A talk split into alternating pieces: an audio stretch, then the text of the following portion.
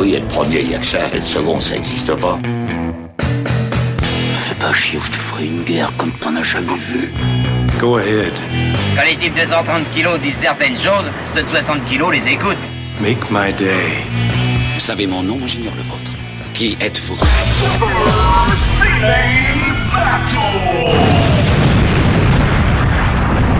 Le second, c'est un con. Super Ciné Battle, c'est le podcast où nous établissons le classement ultime du cinéma. Nous prenons vos listes de films que vous nous adressez pour les classer du meilleur au pire afin d'obtenir la liste ultime. Mon sparring partner, mon compagnon d'armes pour cette émission n'est autre que Stéphane Boulet, alias Plugin Baby. Hello papa, comment ça va?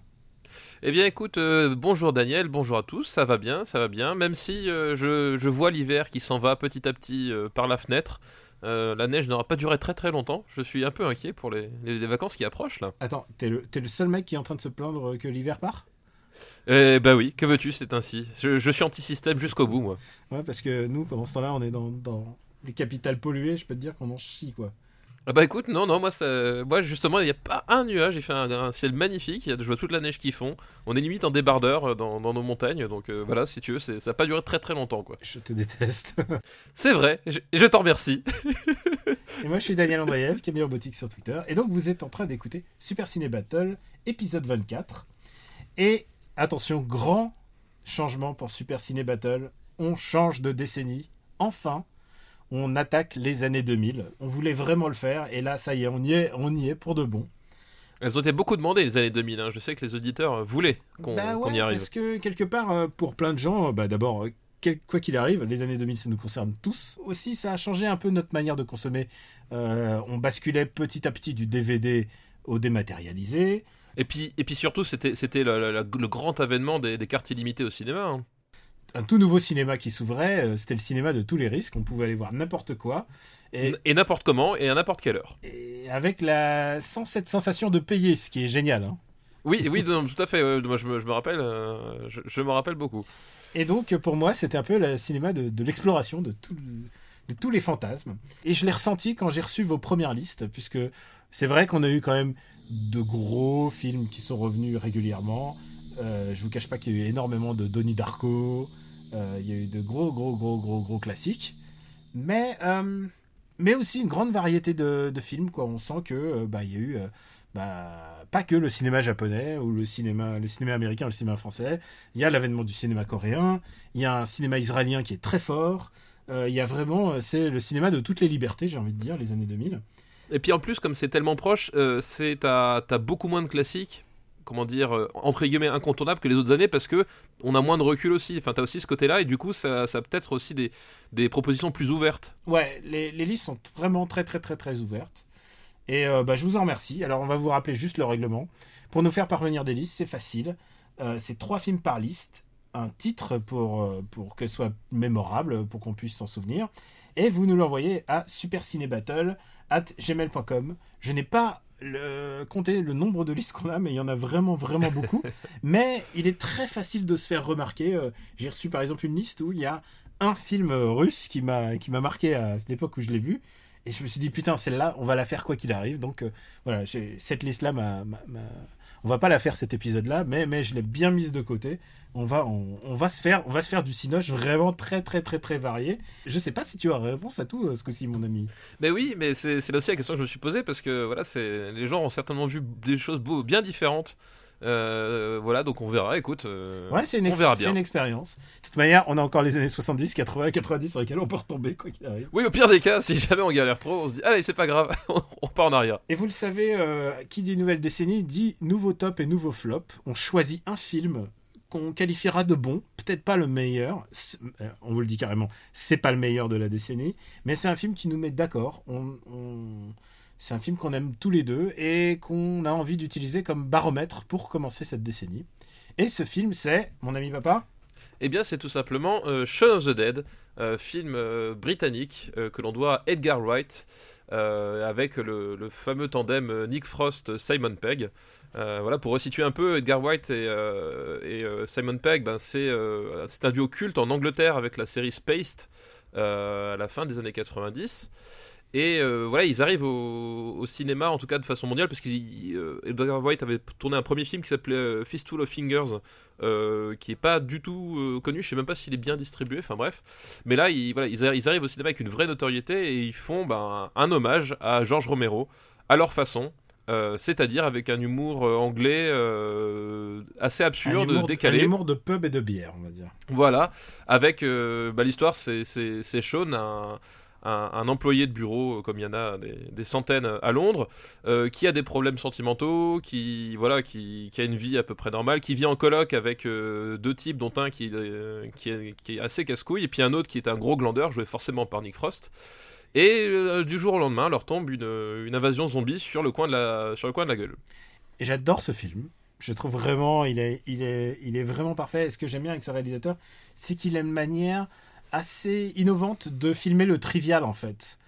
Tout ce qui est un peu euh, de la vie quotidienne, il a vraiment un truc, il saisit très très bien la vie quotidienne Oui, et, et pour te la retranscrire de manière intéressante au cinéma. Et, et c'est vrai qu'on aura de cesse mais, de le répéter, mais euh, il suffit pas juste de filmer des trucs. Il faut aussi les faire vivre, il faut aussi raconter des histoires. Et c'est ça sa force, à mon avis. Oui, bah d'ailleurs, c'est tant bien que t'en t'en parles parce que euh, pour moi, euh, l'un des moments de, de mise en scène les plus, les plus impressionnants, euh, pas forcément d'un point de vue tour de force technique, mais vraiment les plus impressionnants en termes de, mise en scène, c'est-à-dire de, réflexion cinématographique, d'utilisation, de, montage, etc., euh, c'est justement euh, le, le travelling qui accompagne le personnage de Simon Pegg, donc Sean, dans son, comment s'appelle, dans, sa, dans son supermarché habituel. Tu vois, tu vois sa routine, c'est-à-dire que il avance, il, prend son, son, je sais plus, un, un jus d'orange ou son lait, etc. Enfin, il prend son journal, etc. Tout est fait en un travelling, il ressort, etc. Et le lendemain, en fait, la, la zombie, elle a lieu pendant la nuit, lui, il s'en rend pas compte. Il refait exactement la même chose, sauf que dans le, dans le supermarché, cette fois, s'il y a des zombies. Et lui, en fait, il est tellement absorbé par son train-train quotidien qu'il ne s'en rend pas compte. C'est-à-dire qu'il y a des énormes traces de sang sur le frigo où il va chercher son truc. Le caissier, c'est un zombie, il, lui- il lui pose l'argent, il s'en rend même pas compte. Enfin, le, plan est, très beau et puis en matière de, montage euh, ça, a vraiment du sens parce que justement c'est ce qu'on disait c'est- ce, côté euh, bah, finalement les zombies c'est pas forcément ce qu'on croit nous aussi quelque part nous en sommes avec notre vie quotidienne C'est exactement ça. C'est qu'il y a toujours une espèce de deuxième lecture. Euh, il y a toujours une critique du, monde de la consommation chez lui. Et on le retrouvera aussi dans ses films suivants. Alors, je dois être, je dois être tout à fait franc, mon, mon cher papa. Euh, c'est pas mon préféré. Je préfère les suivants. Et je trouve que le point faible de the Dead, s'il y en avait un, c'est son dernier tiers où il tombe vraiment dans le film de. Genre, en fait, le début est tellement moderne que la fin est tellement classique, en fait. Bah oui, et en même temps, quelque part, euh, quelque part, moi j'ai du mal à lui reprocher de vouloir faire aussi un vrai film de zombies euh, à sa façon. Ouais, mais ce que je veux dire, c'est que, la fin est moins ambitieuse. Et, et attention, je vais dire, on va dire ça souvent avec les films des années 2000, j'ai l'impression, parce qu'il y a vraiment beaucoup de films que je trouve euh, le début est extraordinaire et puis ensuite vers la moitié, ça se déballonne un petit peu. Ouais, bah moi c'est moi c'est un reproche que je ferais à son film suivant en fait. Ah ouais Euh, oui, Ou, lequel? Hot Fuzz. Ah, Hot Fuzz, j'adore Hot Fuzz, moi. Où, où J'adore je le trouve final justement qu'il y a. Moi, le, le, le- le final de Hot Fuzz, j'étais enfin pas déçu, mais je trouvais ça moins, moins fort que qu'un chose de Dead que je trouvais plus, plus dans la boucle. Alors que complet, il dit un peu euh, la même chose. Il raconte un peu Ah oui, c'est le- tout à fait. le, une espèce de marasme de vie de, de banlieue pavillonnaire anglaise, quoi, un petit peu. C'est ça, un peu. Le, le Oui, c'est ça, il y a, y a- y a ça, puis il y a ce côté aussi, on, on se fait plaisir. Enfin, là, t'as t'as un vrai humour euh, Mm. anglais. Euh, Enfin, moi, je me rappelle la scène où ils essaient d'éliminer les, les zombies avec les, les vinyles Mm. qui, qui lui balancent à, à la tête, et puis ils, ils se mettent d'accord sur les vinyles à envoyer, à pas envoyer. Alors, ils disent du mal de Dire Straits, alors ça, ça me fait un peu mal au cœur parce que j'adore Dire Straits, mais ça me fait quand même rire parce que c'est vraiment très bien trouvé. Quoi. Ouais, c'est plutôt rigolo. Donc, euh, en toute logique, Shaun of the Dead est donc le premier film des années 2000. Exactement. Et, et je tiens, je remercie. Alors, il n'a pas été donné souvent. Il a été- je vois euh, Cholide et et Romain et Romain Perne qui nous ont envoyé euh, tous les deux dans leur liste. Et donc, on les remercie. Euh, on n'a pas li- li- lu leur liste en entier, mais vu que c'est les deux seuls qui ont pensé à Shaun of the Dead, on les remercie. Merci à eux, oui. Et pour le dernier film euh, de la liste des années 2000, il fallait une belle daube quand même. Voilà, il fallait, il fallait un concurrent sérieux, il fallait quelque chose de, de lourd. Il fallait quelque chose qui soit un peu symbolique parce que qu'est-ce que les années 2000 sinon l'éclosion du cinéma de super-héros? Exactement. Et alors là, pour trouver des films de super-héros de merde, il y avait qu'à se baisser. Oui, c'est vrai que c'était- avant l'organisation du, du MCU, c'était avant. C'était avant que ça euh, soit une- euh, un truc trimestriel, un rendez-vous avec, euh, Voilà. avec le teaser à la, fin de à la fin du truc. Enfin, c'était avant tout ça.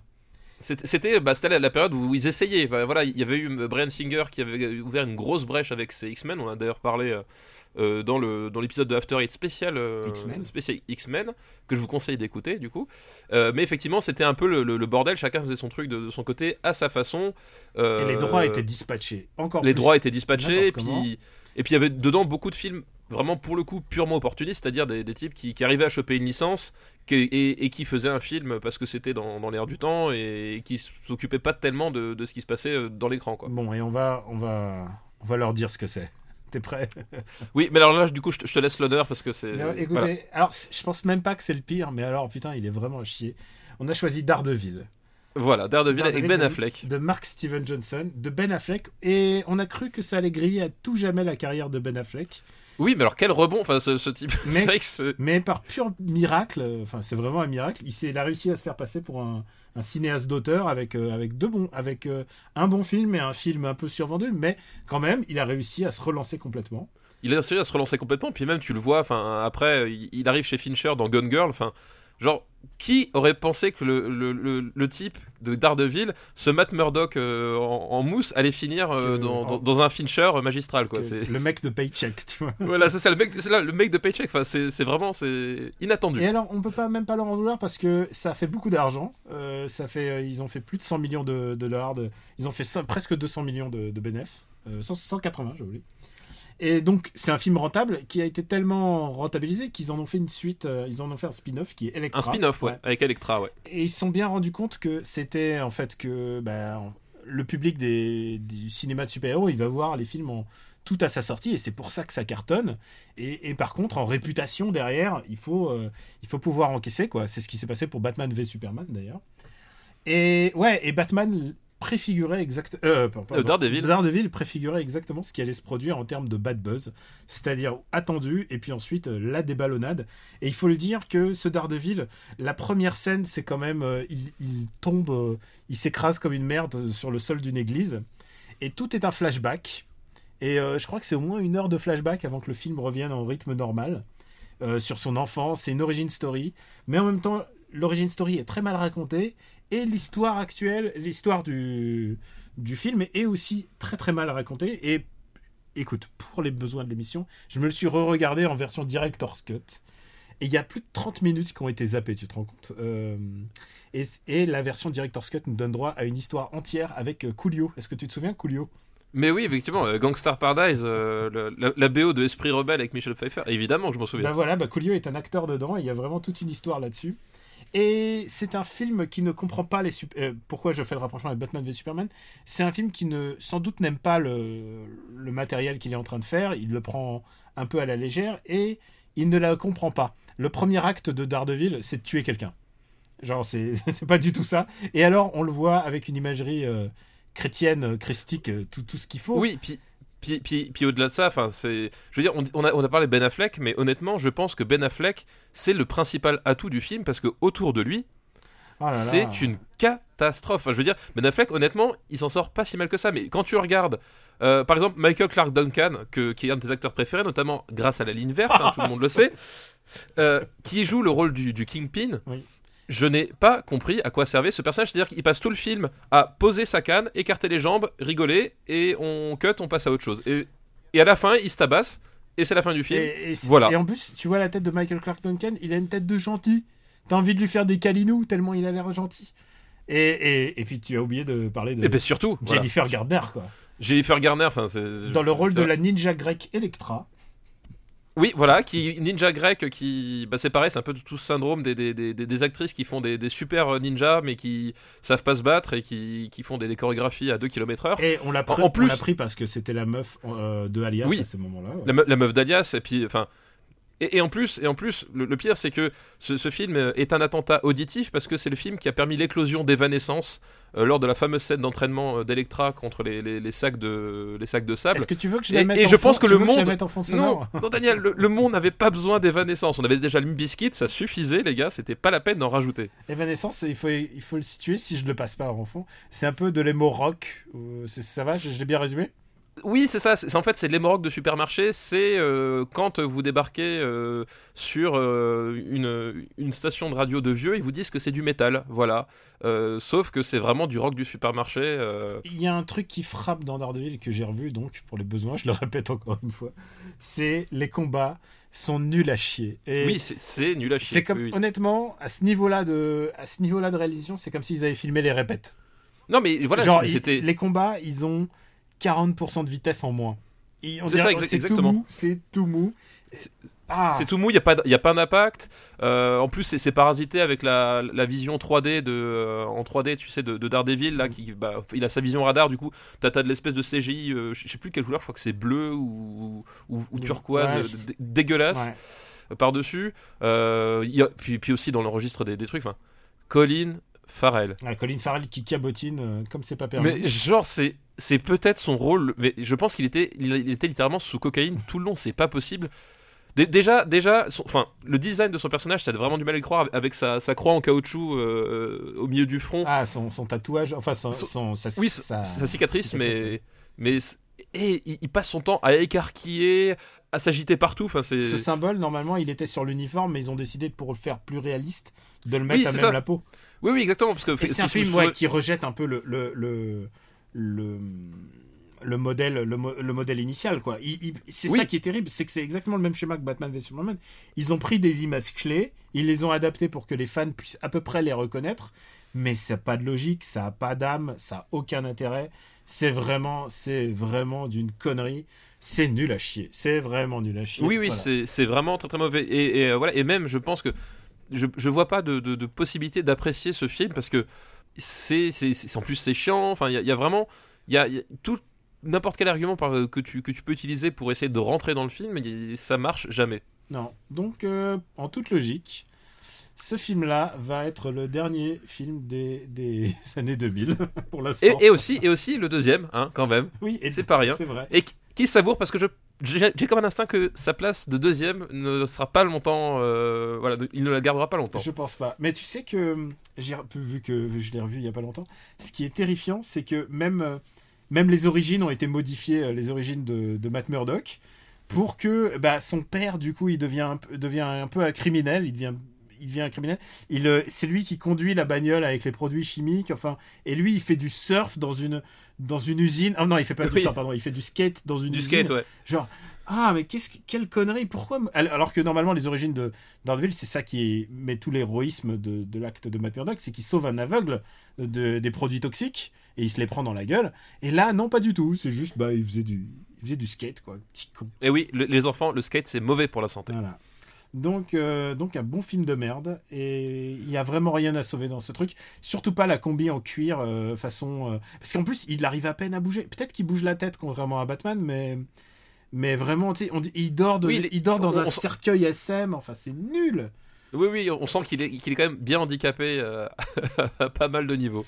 Donc voilà, Daredevil est deuxième. Et donc on passe aux, aux listes des gens maintenant. Si, est-ce que si tu veux bien, Ah bah oui, évidemment que je veux bien. On, on est là pour ça, attends. on va se rattraper avec une liste euh, qui commence, euh, une liste de monstres, si tu veux bien.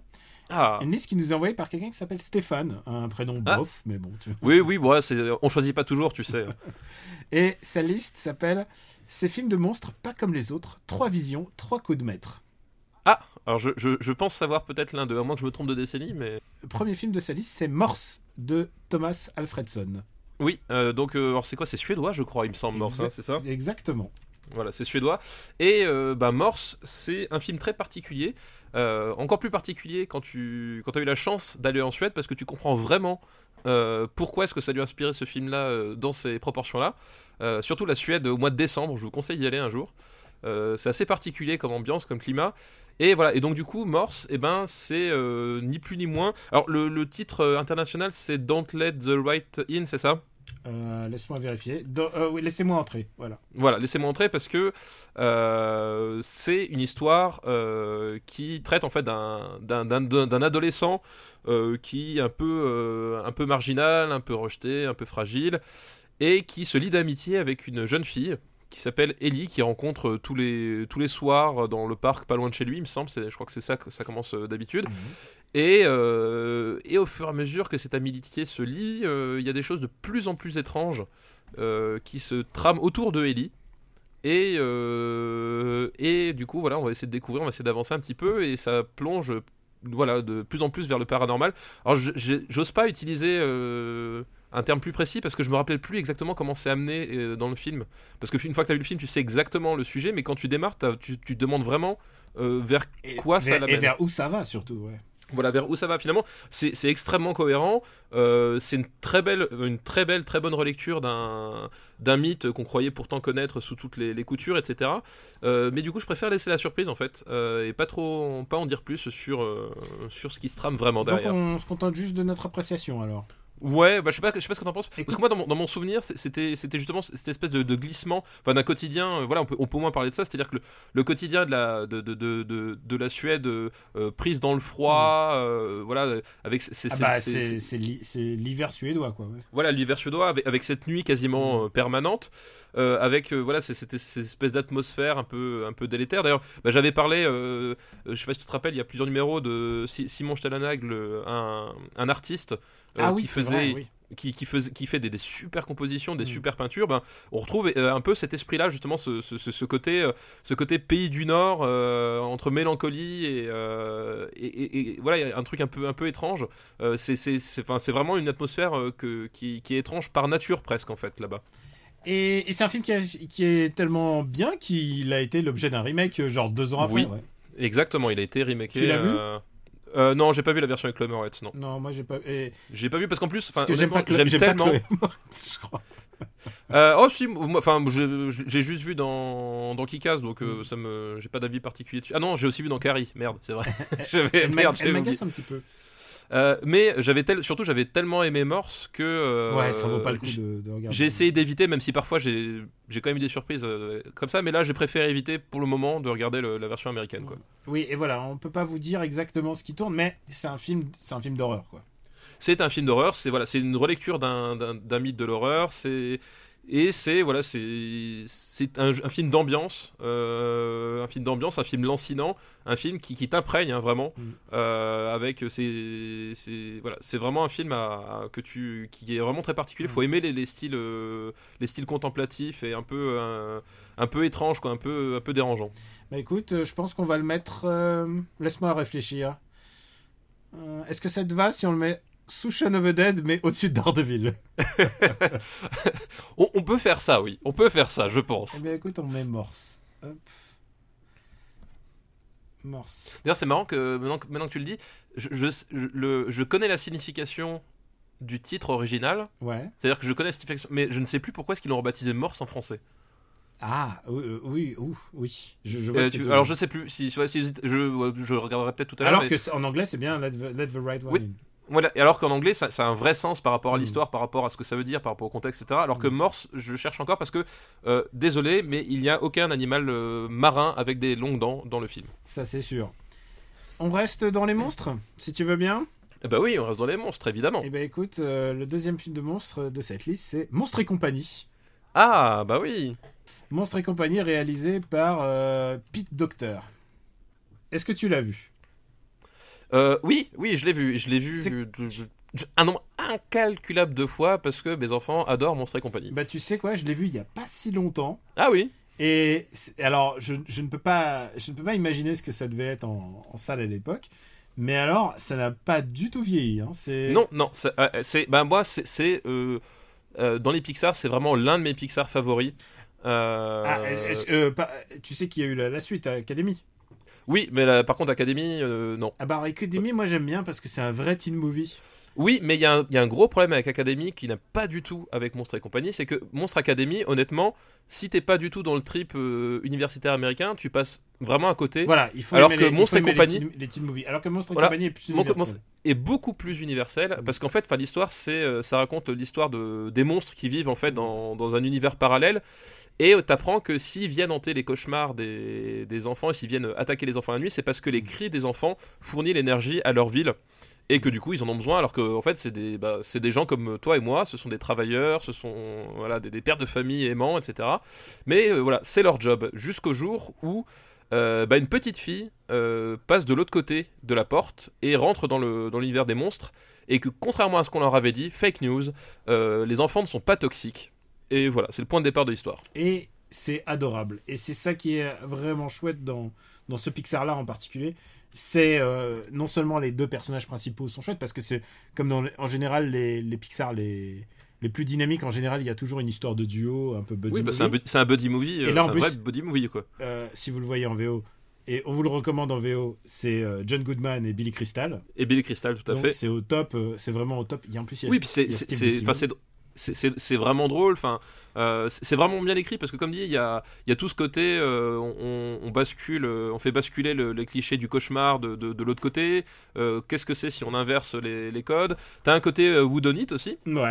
Ouais, t'as un côté whodunit, t'as un côté buddy movie, t'as un côté Buster Keaton aussi parce que t'as des gags qui sont purement visuels. Enfin voilà, t'as as vraiment un, c'est vraiment un, un film qui a, qui a plein de, plein de ressources, plein d'idées. La, moi, la, la, la, séquence de fin dans, dans le, dans l'espèce de d'hangar à porte, euh, où, Ah oui, euh, c'est il- génial. Ouais. où il passe d'une porte à l'autre et puis euh, d'un seul coup il se retrouve à l'envers, d'un seul coup à l'horizontale, d'un seul coup à la verticale. Enfin, t'as un côté, euh, euh, un côté euh, écher. Enfin voilà, c'est visuellement c'est fou. Puis ça, a- ça a un rythme. Enfin, ça vraiment, c'est super bien rythmé, etc. Enfin, c'est vraiment, un, voilà, c'est un, fi- un film que que, que, que j'aime vraiment énormément. C'est un film qui illustre aussi un peu cette euh, idéologie un peu Pixar qui est de pas forcément faire des films pour les enfants, mais c'est pas de faire des films à hauteur d'enfants, mais des films à hauteur d'adultes et de prévoir que les enfants puissent le regarder en fait. Oui, c'est ça. C'est oui, qu'ils ne prennent pas les enfants de haut. Euh, ils ne refont pas des trucs de gamins, ils font, ils font en sorte que ça soit quelque chose qui soit et lisible par les adultes et euh, Voilà, ça, il, pa- il part du principe que les enfants sont intelligents en fait. Et, euh, dans ce film-là, euh, particulièrement, euh, voilà, parce qu'effectivement, tu peux le regarder avec le même plaisir. Bah, moi, je le, moi, je le vois, quand on se regarde et compagnie en famille, chaque fois, tout le monde est à fond dedans, quoi. Ouais, c'est vraiment un très très très très beau film. Et écoute, j'ai une tendresse pour la suite parce que c'est vraiment un film, film de un teen movie et je trouve que des bons teen movies en fait il y en a pas tant que ça, c'est ça le ça le problème. Mais celui-là en termes que origin story et c'est ça qui est vraiment génial avec euh, je pense avec celui-là, c'est la sensation de monde qui est posée en quelques scènes. Ouais, exactement. C'est un truc que tu retrouves, euh, tu, tu retrouves presque, enfin vraiment à ce niveau-là, euh, à ce niveau de théorie presque, tu retrouves ça presque que dans Cars, quoi. Cars qui est, qui est un peu décrié parce qu'il s'adresse vraiment aux enfants, mais euh, Cars aussi a une espèce de, de proposition théorique sur le monde où les humains n'ont pas de portée. C'est ça qui est assez génial en fait. J'a- J'adore ce film en fait. Euh, où est-ce qu'on va le mettre? Je le mettrais au-dessus de Morse, mais est-ce que, est-ce que, pff, euh, je le mettrais presque au-dessus de Shaun of the Dead? Moi, je le laisserai quand même en dessous. Ah ouais? Ouais. Je préfère Shaun of the Dead, mais bon, c'est c'est délicat, quoi. C'est. Mais. euh, Est-ce que Monstre et compagnie est ton, est ton Pixar préféré? Je, je sais pas si c'est mon Pixar préféré, mais en tout cas, il est peut-être dans le top 3. Ah ouais, est-ce que ton top 3 il vaut pas mieux que Shaun of the Dead? Ah, je sais pas, il y a pas Queen dans, dans Monstre et compagnie. Hmm. Ouais, mais euh, il y a Billy Crystal quoi. Oui, mais il y a pas Simon Pegg. Hein, Et il y a Steve Buscemi. C'est délicat, hein, c'est c'est dur à choisir. C'est vraiment dur. Euh, pff, que je veux bien te le laisser, mais c'est pas mon Pixar préféré, donc c'est pour ça que. D'accord, bah écoute, voilà, ça fait un, ça fait un terrain d'entente euh, Donc qui devient le deuxième meilleur film des années, des années 2000. Et le troisième film des années 2000, c'est The Host de Bong Joon-ho. Ah, voilà. Je, je- je m'en doutais, quand tu me parlais film de monstres des années 2000, je me doutais qu'on allait tomber dessus. Et c'est un de mes films préférés de tous les temps, The Host, je crois. C'est un film extraordinaire. Tu veux, le- tu veux le présenter peut-être? Bah euh, oui, tout simplement. Bah, The Host, effectivement, c'est un film donc coréen. Et euh, voilà, les années 2000 euh, et la Corée, c'est euh, bah, la période faste, en tout cas d'un point de vue international, parce que le cinéma coréen n'avait évidemment pas attendu les années 2000 pour, pour, pour se faire. Mais c'est vraiment les, années, les années où, où ça a explosé au visage de tout le monde. et où surtout ils avaient un- une proposition de, cinéma qui, qui n'était sans, sans aucun équivalent. C'est-à-dire que personne ne, pouvait faire les films qui faisaient Il y avait une énergie en fait. C'est que. bah, C'était le, c'était le, quelque part la reprise du flambeau du cinéma HK de la fin des années 80, euh, milieu des années 90, euh, qui s'est éteint, euh, qui s'est éteint bah, justement Quand ils sont partis aux États-Unis. Quand ils sont partis aux États-Unis, à la rétrocession, etc. Et effectivement, tu as cette énergie, cette créativité, cette, euh, cette envie, ces débordements, cette folie, quoi. Enfin voilà, c'est- tu retrouves dans le cinéma coréen. Et c'est pas un hasard parce qu'en fait, il faut expliquer. euh, Peut-être on l'a, on l'a déjà un peu évoqué, mais là, là, bah non, vu que ça, c'est vraiment la décennie du cinéma coréen, c'est que euh, c'était un pays en dictature encore dans les années 90 et on n'avait pas le droit de faire ce qu'on veut. Et tout d'un coup, tous ces mecs qui étaient étudiants en, en fac, euh, en fac d'art, euh, toutes les, les étudiants en école de cinéma, tout d'un coup, ont eu le droit de faire des films. Et je pense que quand tu as été euh, victime d'une dictature, quand tu as été euh, sous l'oppression, tu as deux fois, trois fois plus d'énergie pour produire Oui, ce que c'est tu as oui, c'est fort possible, effectivement. Je pense qu'un film euh, de la de l'énergie et de la l'impact et de la je dis pas la violence mais de de l'impact de The Host n'aurait pas pu être possible si c'était un euh, si c'était un film produit en France. États-Unis, c'est pas possible. Ce, fi- ce film est complètement unique. Et c'est l'histoire d'une famille. Alors je vais juste un peu pitcher le, le début. C'est l'histoire d'une famille euh, qui, qui vend des snacks euh, sur un quai à Séoul. Enfin, Ouais, il faut, faut dire, c'est Ouais. des familles, c'est un peu. euh, euh, c'est des prolos, quoi. c'est une famille déstructurée, on va dire. C'est vraiment des, les, les prolos, euh, dont, voilà, ils, ils sont, ils sont, un, ils sont un peu frappadingues, euh, ils sont, ils ont pas d'argent. Le enfin, gamin, voilà, le, le gamin, enfin le, le trentenaire, il est, il, est, il est con et immature.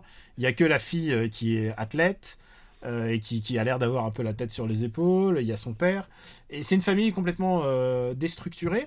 Et tout d'un coup, dès la première minute, il y a un monstre qui arrive. Un monstre Un marin. monstre marin. Et c'est ça qui est incroyable, c'est que le monstre arrive vraiment dans la première minute. On ne te fait pas perdre de temps. On ne te fait pas le coup de une tentacule toutes les 10 minutes et, euh, et, on- et le monstre apparaît à la 40e.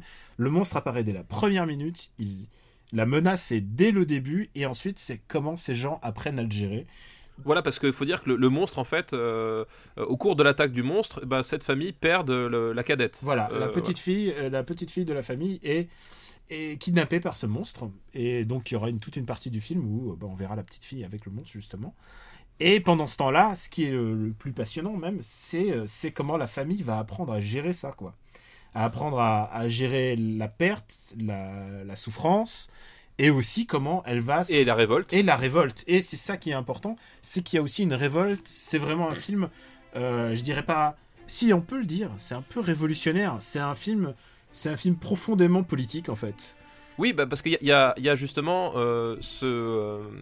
justement ce- ce- cet aspect de, ces personnages, comme on l'a dit, qui sont euh, bah, presque au banc de la société, qui vont à un moment donné euh, refuser, refuser euh, ce qu'on leur impose et, et mettre toute leur énergie pour, euh, pour aller, euh, bah, en l'occurrence, récupérer euh, le- la, la petite fille, parce que Parce que le, le système ne les aide pas et ne le système les aide pas, c'est-à-dire qu'en- pour, enfin, officiellement, cette petite fille, elle est morte, elle est morte dans l'attaque du monstre. C'est-à-dire que t'as toute une Mm. partie du film où nous on sait qu'elle est vivante, mais sa famille ne le sait pas. Justement, on les voit gérer le deuil, etc. Et puis au bout d'un moment, il y a les tripes qui parlent. Et ces gens-là vont aller contre tout ce qu'on tout ce qu'on attend d'eux et vont euh, vont tout faire pour aller récupérer euh, la petite fille quoi. Et les acteurs sont géniaux.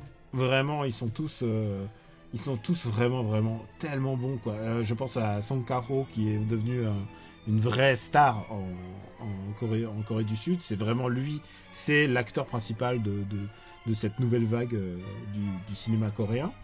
Mais la petite, elle est super. La, vraiment, ils sont Baidon- Baidona qui va ensuite faire carrière puisque on va, elle va devenir, euh, elle va devenir un peu l'égérie des, des frères Wachowski, enfin des frères Wachowski, de la famille Wachowski. Oui, oui, mais- mais- c'est- Oui, oui, on bah est un oui, peu daté oui, hein, sur le Oui oui, c'est vrai que c'est de la euh, famille Wachowski. Et- Nous, nous, quand on a commencé à connaître les Wachowski, c'était les frères Wachowski. Voilà, Voilà, c'est pour ça, pour qu'on a, encore l'habitude, mais on, on fait attention.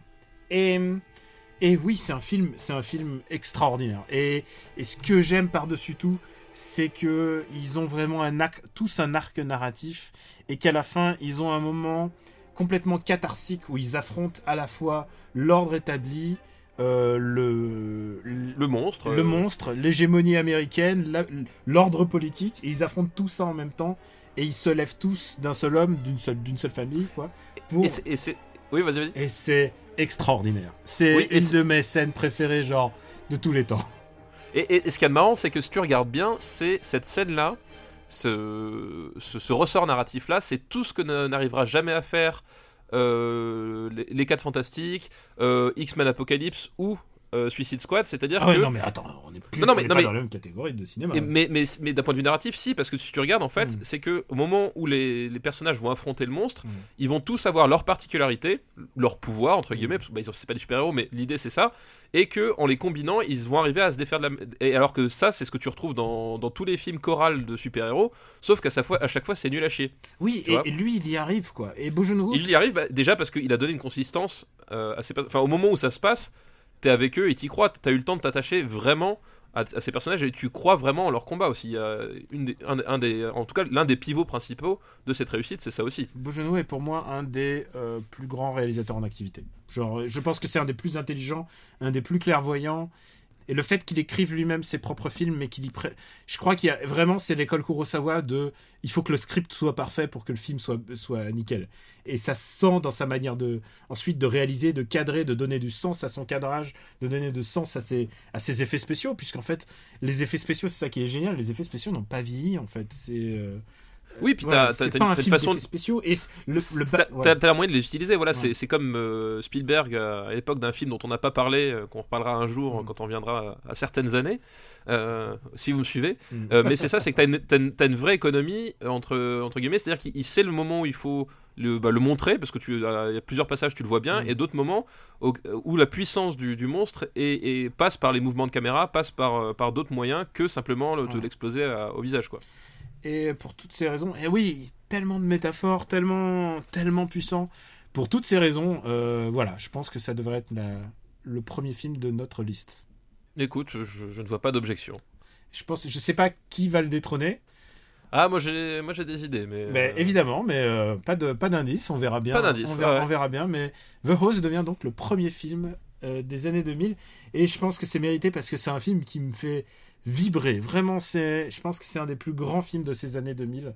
Et euh, si, je pense pas qu'il quittera le top 10. Écoute, nous verrons Nous bien. verrons bien, mais il y a encore beaucoup d'autres films. Mais ouais, celui-là, pour me l'enlever, il va falloir, il va falloir le cravacher.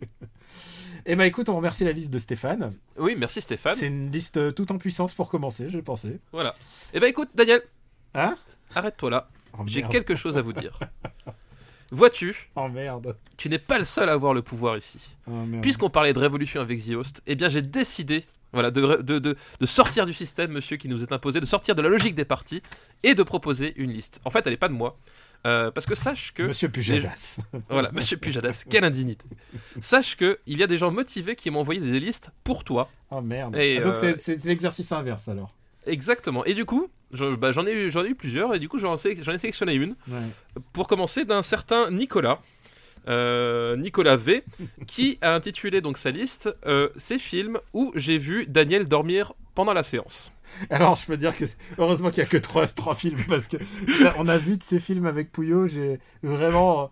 C'est comme des matchs du PSG où tu vois la balle passer. hein. Putain, c'était. Voilà, et il m'a dit c'était compliqué de choisir. Il a pris, il m'a dit, je cite, je n'ai pris que ceux où j'ai un souvenir clair de l'avoir vu dormir. donc le Bon, premier, je, je- je me prête au jeu. le premier euh, n'est autre que Good Night and Good Luck de George Clooney, Oh non, putain, quelle merde. sorti en 2005. Ouais, alors Good Night, Good Night, donc deux et avec George Clooney. Oui. Et donc c'est George Clooney qui a décidé de. T'as vu, je fais, je fais le Stéphane Boulet. Exactement. Putain, c'est un exercice difficile ce que tu fais. hein. C'est le film de Je me rachète une, une conscience politique, une conscience, euh, une conscience de cinéma et de grande œuvre, puisque c'est un film qui a concurrent en plus pour les Oscars et qui n'a, je crois pas qu'il ait eu d'Oscar, mais c'est à l'époque où il était le, le poulain de la Warner.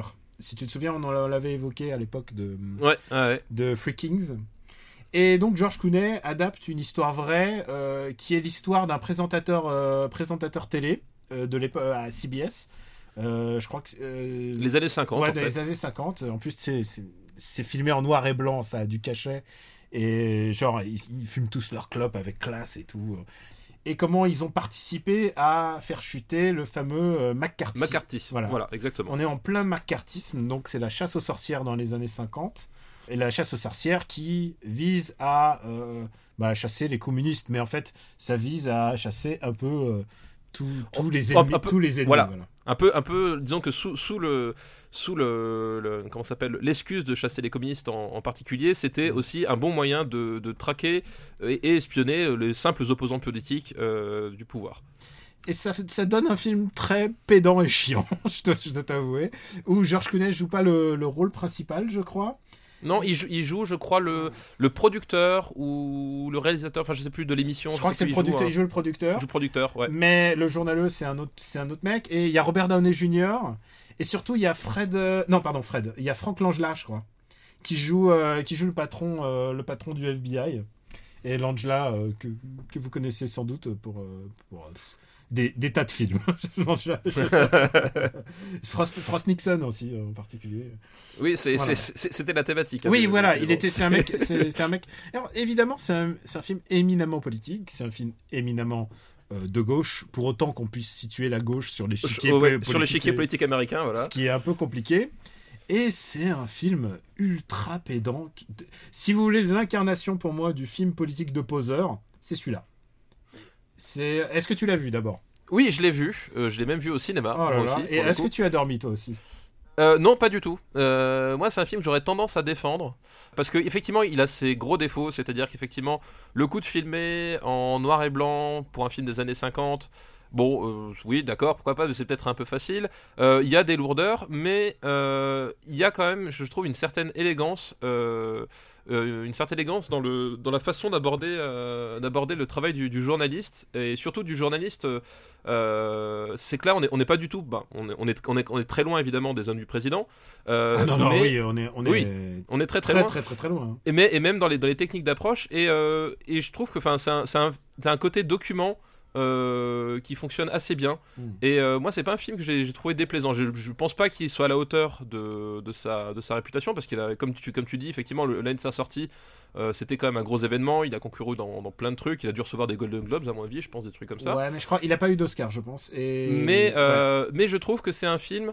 je trouve que c'est un film qui, dé- qui démérite pas, qui est imparfait, mais euh, moi j'avais bien accroché, plutôt bien accroché. Moi, je le trouve pédant et surtout chiant en termes, ne serait-ce qu'en termes d'arc narratif. En fait, il y a, tu, tu sens pas l'arc narratif, tu, tu sens pas, tu sens pas l'enjeu en fait de, ces mecs. euh, Je veux dire, quitte à, quitte à, quitte à voir un film de poseur, je choisis 12 Angry Men, genre, euh, genre pour un film en noir et blanc et un film qui te, qui te, qui te propose une morale. Je préfère quand même, je quand même préfère la classe de 12 Angry Men à cette espèce. Ah bah de oui, non mais évi- bah, évidemment que c'est pas 12 Angry Men qui, est- qui est un chef-d'œuvre absolu, intégral et Évidemment. et- voilà, on, est, on, est, on en est très loin, mais euh, Mais c'est même pas, c'est même pas mon. Je préfère, genre, euh, je disais Frost Nixon, je préfère Frost Nixon. non mais hein. moi, j'aime bien le, le- ce, ce côté euh, justement, ce, ce côté le, le, le- le calme, euh, le calme au bord du totalitarisme. C'est-à-dire que c'est un, film, enfin effectivement, qui est très lent, euh, Et- très calme, et, on ressent pas du tout l'urgence, l'urgence de la situation. Non, alors ça, ça c'est effectivement, mais tu, tu, tu, tu, moi je trouve que tu ressens bien, c'est,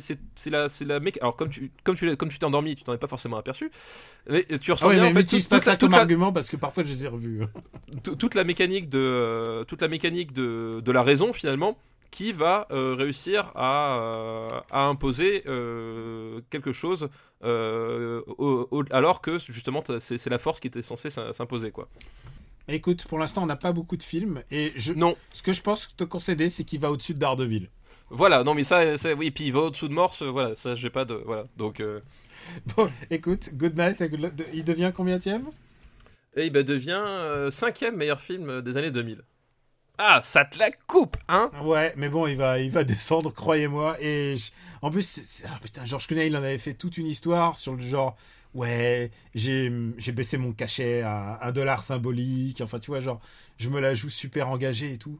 Et il était très. Mais je pense qu'il était vraiment sincère. il était ah, alors, s'il faut. ça pour non mais non mais d'accord, mais Écoute, oui. si tu veux vraiment un film où Georges Clooney est, est génial avec le, le sujet de la gauche et du communisme, euh, il faut absolument voir euh, le dernier, euh, le dernier frère frères Cohen qui s'appelle Hail César, Ave César, où il y a un zoom sur le visage de George Clooney au moment où il découvre le communisme. C'est à se pisser de rire. c'est rien que pour cette scène, ce film, ce film faut le coup. Donc voilà, voilà. Je, je pense qu'on on- j'ai assez taillé ce film en tout cas. Eh ben écoute, on va rester dans, dans le sujet. Euh, le sujet étant George Clooney, puisque le second film, Oh, c'est In the Air Oh, de. Jason Reitman. Euh, Jason Redman, donc euh, le fils de. Oui, le fils de Ivan le Reitman. fils donc. de Ivan, Ivan, Ivan le grand Reitman. Euh, Jason Reitman qui fait aussi un peu des films de morale. Hein. Euh, Oui, oui, You bah- for Smoking, euh, tous ces trucs un peu. Ouais, il a. Et, et Juno aussi. Et Juno, ouais. Donc, c'est des films que je n'aime pas, je tiens, je tiens à vous le dire d'office.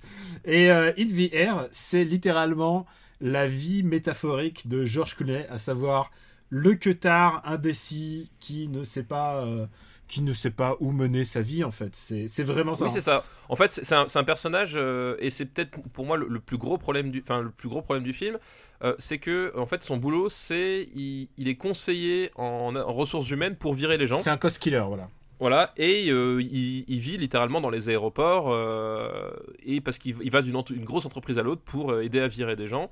Et euh, le gros souci, c'est que euh, au fur et à mesure que le film avance, on se focalise sur la vie sentimentale de ce mec-là, alors que finalement, tout, ce qu'on aurait pu utiliser sur son boulot est vraiment mis de côté. Et le seul truc qu'on retient, c'est Ah, ce genre de boulot, ça a démoli, démoli ma vie. Oh le pauvre. Alors, oh, le pauvre. genre- il, sait, il- il sait plus où il en est. Le pauvre, il a licencié. C'est ça, genre, de genre, gens. donc ton, ton, ton boulot c'est trouver les moyens les, les plus crapuleux pour virer des gens pour que ça coûte le moins cher à des grandes entreprises qui font des bénéfices énormes. Et, tu, et en fait, le, la morale du film c'est qu'on doit te plaindre toi. Je suis pas d'accord. Ah non non, c'est un film, c'est un film moralement débile et en plus c'est filmé à la ce qu'on appelle la one again quoi. C'est-à-dire euh, le moment où il enlève ses chaussures, il met ses chaussures sur le sur le tréteau pour passer au scanner et il met sa petite euh, sa petite mallette, euh, tu vois enfin genre c'est Bah, filmé c'est filmé dans comme un clip agréable et je déteste ça. Oui, c'est ça. C'est- C'est c'est un film qui est incroyablement en fait euh, euh, lisse par rapport à, au potentiel de son, de son sujet. La fin euh, est nulle, nulle, nulle, nulle. Oui, puis même, même Ouais. le personnage d'Anna Kendrick. Alors pourtant, c'est un film avec Anna Kendrick et J.K. Simmons, donc dans mon échelle du euh, j'aime bien, ça part quand même très très haut. Ouais. Euh, mais le personnage d'Anna Kendrick est pareil utilisé de façon complètement absurde parce que c'est bah elle, elle fait la, la, la- la jeune femme qui rentre dans le métier et que George Clooney doit former. Et c'est pareil, finalement, au final, tout ce qu'on retient, c'est qu'elle a des problèmes sentimentaux et que euh, euh, elle arrête ce boulot non pas parce que c'est immoral, mais parce que euh, Parce bah, elle a perdu son petit ami, Oh quoi. là Genre, là, c'est dur hein, non, la vie, quoi, hein. non, Et non, non, pauvre, pauvre. George Clooney, hein, il veut, il veut coucher avec une femme, mais en fait, elle a déjà une famille. Oh là là là là. C'est vraiment très dur la vie de George Clooney, Cost Killer. Donc, euh, donc voilà. Donc ouais, moi j'ai aussi un problème avec ce, avec ce film-là, quoi. Ah non, je trouve que c'est un film. C'est pas d'ordre moral, c'est un film de ce qu'il me raconte. Je trouve, je trouve ça con, je trouve ça, je trouve ça naze. Je, je déteste ce film. Et peut-être que je me suis endormi devant, je ne sais plus. Eh ben écoute, moi j'ai moi, j'ai j'ai dans cette enveloppe des témoignages ma- m'affirmant que vous avez dormi devant, monsieur André. Ouais, et ben cette personne est amoureuse de Anna Kendrick, ça je suis, je suis persuadé. Ouais, je, je ne peux pas le blâmer. Ah oui, t'aimes bien Anna Kendrick? Oui, c'est vrai. Ah oui, j'aime bien. Anna j'aime bien. Kendrick, elle, elle est bonne actrice, quoi. Elle, euh, Oui, moi j'aime bien. euh, Enfin, euh, je l'aime bien bah, en tant que en tant que femme. Je trouve que c'est une jolie femme. Puis même en, en tant qu'actrice, elle est. même si elle a pas joué que dans des chefs-d'œuvre, hein, attention. non, mais Pitch c'est pas ce que je dis. Elle donne tout ce qu'elle a, quoi. J'aime bien. Mais c'est une actrice qui qui transmet, je trouve, une énergie quand même dans, dans son jeu et peu importe le rôle. Enfin, voilà, elle est, elle est, elle est agréable à voir au sens euh, au sens Ouais, actrice. Quoi. À la voir évoluer, elle évoluer dans un film, c'est plutôt, c'est plutôt chouette. Et c'est encore une fois, c'est un film où George Clooney rêvait d'Oscar, rêvait de machin, et il est allé se faire. euh, Il allait se faire bananer. Ouais. et c'est bien fait pour sa gueule parce qu'il choisit de ses films, quoi, parfois. Euh, heureusement que heureusement qu'il a parfois il a bon goût, quoi. Euh, Ah bah il- le- il- oui c'est il- bah, on peut pas lui, lui reprocher il, il essaye de faire des trucs bon et de temps en temps ça marche pas Alors, est-ce que je mets In the Air plus haut ou moins haut que Good Night and Good Luck? Ah non pour moi ça va en dessous hein. C'est quand même un film où il y a Anna Kendrick. c'est un film où il y a un Kendrick mais c'est un film qu'on n'a pas aimé tous les deux et J.K. Mais c'est un film qu'on n'a pas aimé tous les deux donc rien que pour ça Ok, d'accord. Oh, bah, c'est un bon argument. Deuxième film de George Clooney qui va sans doute finir à la fin. Donc, In the Air. Et donc le dernier film Ah merde, qu'est-ce qu'il y a encore est un film coréen Ah merde. oui The Chaser Ah, tiens donc. The Chaser de euh, Na Hong-jin qui est le réalisateur quand même du euh, Foti pour moi 2016 Film of the Year euh, à savoir euh, euh, flûte. euh, The Wailing en. The Strangers, voilà. The Wailing en titre international et The Strangers, c'est chez nous. Ah, donc celui de l'année dernière alors. Oui, celui de l'année- oui, 2016, oui, j'ai dit. Alors écoute, euh, c'est un peu particulier parce que c'est une histoire de, de tueurs en série coréen. Alors on a, Oui. on n'a pas besoin de revenir sur l'énergie du cinéma coréen euh, des années 2000, mais ce qui s'est passé, c'est que euh, bah du coup, avec toute l'énergie qu'ils ont mis dans leur cinéma, ils ont trouvé aussi plein de serial killers partout quoi. Et Bah, c'est, ça va être le problème de J'ai rencontré le diable, hein, notamment. Ça je sais va pas être- si tu l'as vu. ça va être le problème de, ouais, je les ai tous vus. C'est le problème de Jérôme Connery. Ça va être aussi un peu toute la filmo de Naonji, euh, puisque ensuite il va réaliser The Murderer, qui est Oui. exactement le prisme inverse de The Chaser. Et je préfère d'ailleurs The Murderer, si tu me permets. euh, Ah, moi, je préfère The, The Chaser. euh, The Chaser. Mais Et je préfère The Strangers, voilà. Choisir. ah ouais, carrément. Ah, moi, Ah bah, The Strangers, pour moi, c'est un, vrai grand. Enfin, The Strangers, euh, voilà, je, je l'ai dit dans, dans After Eight. Pour moi, c'est un vrai chef-d'œuvre. C'est son vrai, vrai euh, grand film, quoi, pour un, un pour moi. il mérite un deuxième visionnage. Je veux dire, il y a des choses qui m'ont pas qui m'ont pas complètement convaincu, mais mais c'est clairement un film où il y a y a quelque chose qui qui est en train de se passer. Peut-être, euh, je pense que 20 minutes d'exposition en moins sur la fin m'aurait été euh, peut-être un peu salutaire. mais. Et donc là, c'est l'histoire d'un d'un flic, euh, ce genre un flic cracra à la. Il est pas flic. cra- En fait, c'est un ancien. C'est un ancien flic, c'est un. Il est proxénète. Ouais. En fait, c'est même, il est même plus que le Voilà. cracra. C'est c'est un proxénète. Oui, voilà, il est un peu cracra. donc.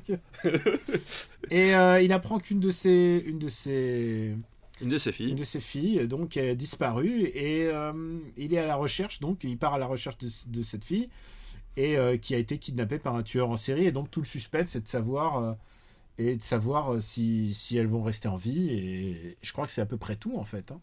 Bah, en fait, oui, c'est une course poursuite. c'est la course poursuite Euh, ouais il y a un montage si je me souviens alterné entre ce qui se passe euh, ce qui se passe pour la victime et ce qui se passe au- en termes de son enquête quoi ça, Voilà. ça va assez vite hein, je trouve C'est euh, oui, bah, c'est un, c'est vraiment une film de course poursuite. Moi, ce que j'aime beaucoup dans The Chaser, c'est que justement, c'est le personnage principal, c'est que c'est une véritable ordure Mm. et euh, que une- toute une partie du film, en fait, c'est son obstination à refuser que que cette nana soit réellement en danger, en fait. Mm. Pour lui, au départ, il pense que c'est juste un, un vol de prostituée par un autre proxénète. Mm. Et, euh, et en fait, enfin, t'as t'as ce personnage-là qui, qui s'obstine à, à- à- à partir dans de mauvaises directions et qui, en fait, va entraîner. Euh, c'est finalement, ce sera à cause de lui que les pires choses vont, vont se produire. Oui, voilà, le, le, ce qui apparaît être comme le héros et le protagoniste, en fait, est euh, responsable de tout ce qui va leur arriver. À Voilà, part, c'est- le- moteur parce- killer, à part le Oui. serial killer. Mais disons que c'est effectivement, c'est c'est le moteur qui Mm. permet au serial killer de, de faire les choses en toute impunité, en Mm. fait. Et ça, c'est un rapport qui, qui- que je trouvais très intéressant. Il est complètement Et, fautif euh, et on le retrouve un peu dans Old Boy aussi, un peu, un peu beaucoup même. Oui, oui, bah, Ce qui est- je veux dire, on retrouve légèrement dans le boy. C'est un film qui est venu après Old Boy, donc euh, Old Boy a pris un peu les gens par surprise. Là, Voilà. on allait un peu en terrain connu quand même. Voilà, et on allait un terrain un peu plus connu. Et euh, effectivement, enfin, du, du coup, c'est c'est un, enfin, c'est un film que j'aime que j'aime beaucoup, mais qui va peut-être pas, enfin, qui n'est peut-être pas aussi bon que euh, que euh, que d'autres films de coréens. Mais je trouve que c'est un, un bon film de course poursuite. Et surtout, enfin, chez les Coréens, c'est que ils ont des idées de maboule. Et genre les 20 dernières minutes de The Chaser Ouais, les 20 dernières minutes sont super. ouais. sont mais Genre, genre complètement frappadingue. Enfin, je, je, je, je sais pas où sur Terre on aurait pu avoir des, des idées et surtout les exploiter qu'un producteur te dise ah ouais trop bien ça va cartonner et euh, enfin c'est vraiment la, la, la fin c'est vraiment une, fin- une fin Mm. complètement maboule complètement malade et donc c'est ça- c'est un côté euh, c'est un côté genre voilà complètement complètement fou et qui, qui donne pour moi au film enfin son, son intérêt mais Et sa qui, aussi ouais. ah, ça- et sa portée ouais mais qui donne aussi un peu, un peu, un peu sa limite c'est-à-dire que ce n'est que entre guillemets euh, c'est des grosses guillemets que un, un bon thriller quoi. C'est à dire que euh, comparé à, à d'autres films euh, tu vois tu il n'y a pas de véritable thématique c'est vraiment la course poursuite pour elle-même. On va pas on va pas évoquer euh, trop Old Boy on le reverra dans une autre émission mais il y a d'autres films de serial killer que je trouve beaucoup plus pertinents en fait que lui euh, et tu vois de quoi je veux parler en termes dans le cinéma coréen tu vois euh. j'ai quelques idées. Voilà. C'est peut-être un film qui va tutoyer Vost si tu vois ce que je veux dire. On ne sait pas. On ne sait pas. Où est-ce qu'on va le mettre euh, Chaser Euh, je- bah pour moi tu, il va il va en dessous de Morse. Moi je le mets ouais au-dessous de Morse d'accord. Voilà. C'est moi, c'est c'est un film que j'aime beaucoup, que je trouve très bien. Euh, c'est du, c'est une sorte de, c'est marrant parce que c'est ce qu'il faisait beaucoup, c'est une sorte de cinéma d'exploitation de luxe. Hmm. oui c'est vrai C'est vraiment un côté. euh, de- moi, j'aime bien le cinéma d'exploitation. J'aime bien les mecs qui savent faire des, des- des mouvements de caméra et des, des choix de montage pertinents. Bah voilà. Du coup, paf. Écoute, euh, bah, est-ce qu'on faut remercier ce monsieur Bah, on remercie euh, ce certain Nicolas pour, la, pour sa Voilà, ce, ce Nicolas V, nous le remercions du, du fond du cœur. Bon, bah, écoute, on fera ça de temps en temps si tu reçois des listes. Mais, Mais oui, je, je- je- voilà. Et, et comme et de la même manière que je n'étais pas euh, que tu n'es pas au courant des listes, je n'étais pas au courant. Exactement. Donc il la a, surprise. Il a fallu que je ouf, le retrouver le pitch dans ma tête et tout ça. Et en plus moi c'est plus plus dur hein, parce que faut se souvenir de, de tous ces films coréens avec des noms avec des noms imprononçables et, tu, et, euh, The Host s'appelle Gwemul en coréen et, et Chaser s'appelle Hangul. Je me souviens euh, quand j'ai été à Séoul, j'essayais de les trouver dans le dans le rayon DVD, c'est très compliqué. oui, j'imagine. Eh ben écoute, on va passer à une liste de quelqu'un. C'est sa deuxième liste au moins, je crois, et c'est une liste qui, dont le titre m'a fait rire et qui donne un peu le ton des années 2000. On va, on va, met- on va déjà régler son cas à deux trois films avec cette liste. Direct, ok, Ouais. d'accord. C'est une liste. qui- Ah ben tu sais, il y a tellement de films dans les années 2000, euh, pff, on en a pour, on en a pour des années, hein, mon pote. Et alors, ce film, ce- sa liste s'appelle. C'est une liste qui nous est envoyée d'abord par Pierre Damoiseau. Merci Pierre. Et sa liste s'appelle Jar Jar is the key to all things. Euh, to all this, pardon. Voilà. C'est une référence évidemment au comédien Ahmed Best qui joue euh, Jar, Jar, Be- Jar Jar Binks. J'adore dire Ahmed Best. Genre, je me dis qu'il y a un mec qui l'a joué, c'est son rôle titre, quoi. Si tu regardes sur Oui, c'est ça, c'est c'est- sur sa carte de visite. son nom sais. est tu sais il y a autant il y a Lumpy pour, euh, pour Star, pour Star Wars autant lui il est associé à jamais à Jar Jar et donc ça parle de ces créatures numériques et euh, qui doivent être peut-être quelque chose à Jar Jar et là c'est un film que je n'ai pas vu et je vais te laisser le, le juger toi-même Ah oui, d'accord. Ouais. T'es sûr que je l'ai vu au moins? Euh, je suis à peu près sûr que tu l'as vu c'est Ah bah. Harry Potter et la chambre de secret Ah oui. et il fait référence à un personnage qui s'appelle Dobby que je ne connais pas mais voilà tu Voilà, donc euh, bah, Dobby, c'est le, euh, c'est l'elfe numérique qui, euh, qui accompagne euh, Harry Potter dans ce, dans ce volet-là. Enfin, il y a toute une histoire autour de lui. C'était, c'était bah, au moment où Peter Jackson aussi proposait son, son Gollum de son côté. Donc tu avais, Dobby, l'elfe, euh, qui était entièrement numérique. euh, et c'est vrai que c'était le moment où c'était très à la mode de- d'essayer les personnages euh, full numériques. Donc Harry Potter, la Chambre des Secrets, c'est le deuxième volume de, euh, de Harry Potter sur 8 films et 7 volumes, euh, 7 livres. Euh, voilà, et donc euh, la Chambre des Secrets... Oui, c'est celui avec Kenneth Branagh, voilà, c'est ça. alors tu- Euh, moi tu, tu- pour moi pff, ce que tu Voilà. me dis genre Voilà, non mais tu pourrais voilà, juste me dire sa place pour moi c'est comme si ça n'avait pas existé Voilà, non mais pour resituer, donc euh, évidemment c'est un film qui n'a pas grande valeur si t'as pas vu le premier, si tu regardes pas la suite. Euh, voilà, Harry Potter ça fait partie des, des trucs. euh, vaut mieux prévoir de regarder les films en entier, sinon tu, tu perds un peu de la substance globale. Et voilà, et pour dire que pour moi c'est le plus mauvais de tous les Harry Potter au cinéma. C'est réalisé par un Chris Columbus.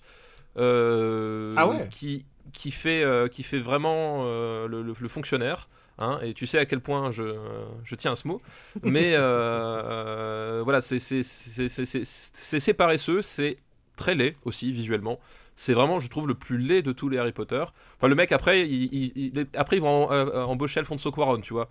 Et on va passer tout de suite à un niveau complètement différent. Ah, Là, tu m'as Euh, presque donné envie de le regarder. Ah oui, bah le, le en plus son épisode est vraiment bien. Euh, donc voilà, mais là c'est vraiment pour moi le pire. Il, il est, c'est le plus long en plus, je crois. Euh, je sais plus s'il dure quasiment 3 heures. Euh, Là, c'est aucune chance. C'est bon, tu m'as perdu. non, peut-être moins de 3 heures, mais bon, il me semble c'est- ça fait partie des plus longs en tout cas de la saga. Mm. Il, il est chiant. euh, Enfin, voilà, c'est vraiment le, le plus mauvais de tous, à mon sens. Le seul truc, voilà, c'est Kenneth Branagh qui, qui m'amuse parce qu'en fait, il joue Tu veux un- dire le réalisateur de Thor? Le réalisateur de Thor, exactement, euh, qui joue en fait un, personnage de, de, sortie super célèbre parce qu'il a sorti un, bouquin et voilà, tout le monde l'admire, tout le monde le trouve superbe. Et en fait, tu découvres au fur et à mesure que le type, bah, c'est une gigantesque fraude, euh, euh, passe son temps à fuir, que finalement, il connaît deux trois sorts mais qui sert vraiment à rien. Et, euh, et Kenneth Branagh le joue super bien. Voilà, l'espèce de gros lâche euh, inutile. Puis en plus, voilà, la, la façon dont il finit, euh, j'aime beaucoup, c'est assez, drôle. Donc voilà, je retiendrai juste Kenneth Branagh et évidemment Alan Rickman, comme toujours, qui, qui incarne le, le professeur Rogue et qui est, je le dis et je l'affirme, le personnage le plus intéressant et le meilleur personnage de toute la saga Harry Potter. Et rien que pour Alan Rickman, moi je suis toujours content de regarder un Harry Potter. Ah bon, bah écoute. Alors, bah, c'est toi qui es responsable puisque je ne l'ai pas vu. Voilà, et du coup, bah, moi personnellement, je le mets en dessous de Good Night and Good Luck. Ah, Au-dessus de InVR. Oui, je crois. Ouais, Est-ce allez. est-ce que moralement c'est moins débectant peut-être, c'est ça? C'est, ça, moralement, c'est quand même moins débectant que Inzerer euh, avec les, les problèmes sentimentaux d'un, connard qui, qui vire des gens comme si c'était des, des numéros sur une fiche. Bah écoute, euh, ça peut te rappeler des. Ça rappelle quelques souvenirs. Le deuxième film de la liste de Pierre, c'est Le Seigneur des, des Anneaux, les deux tours. Oui, les deux tours. Donc Peter Jackson. Tu l'as vu? Euh, je crois, oui. Et Je alors, crois. tu sais j'ai quoi? lu, j'ai lu le bouquin. Oui, j'ai lu le bouquin aussi, et je préfère le bouquin. Et si je peux te dire un truc, euh, j'avais lancé un appel sur Twitter en fait parce que je préparais la- les listes et j'étais en train de me dire, c'est dans lequel le lancer de nain? Et, euh, et c'est dans les deux tours en fait. Oui, c'est dans les deux tours. dans En fait, il est, évoqué, Donc- donc- il est évoqué dans le premier, mais il est, il est effectué dans celui-là. Donc c'est celui que je déteste le plus. Voilà, donc bah, les deux tours, euh, bah, c'est voilà, le volet central de la saga du Seigneur des Anneaux, euh, sur euh, le deuxième film sur trois, euh, qui, bah, en fait, pour resituer, le, le- le film commence après la séparation de la communauté de l'anneau, spoiler, et donc on suit le destin parallèle euh, de des personnages qui sont aux quatre coins des terres du milieu. Euh, voilà, il y a Merry et Pipin qui sont qui sont d'un côté avec les les Ents. Mm. On a euh, Gandalf, non pas Gandalf, Aragorn. Euh, Aragorn, Non, euh, Gandalf a disparu justement, c'est ça Oui, Gandalf a disparu. Aragorn, Legolas et Gimli qui sont avec euh, les humains, Mm. en, euh, avec, le, avec les humains, et puis Frodon et, et Sam qui sont de leur côté en, marche vers le Mordor. Quoi.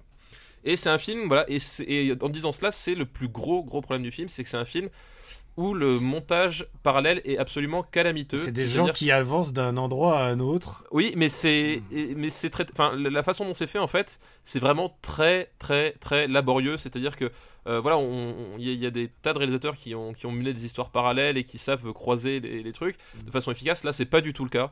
Euh, vraiment, c'est il est très pénible à suivre. Alors, que- alors que j'ai une vraie affection pour le premier, qui était bon pour le coup beaucoup plus direct, hein, parce qu'il y, y a un groupe de personnages que tu suis du début à la fin.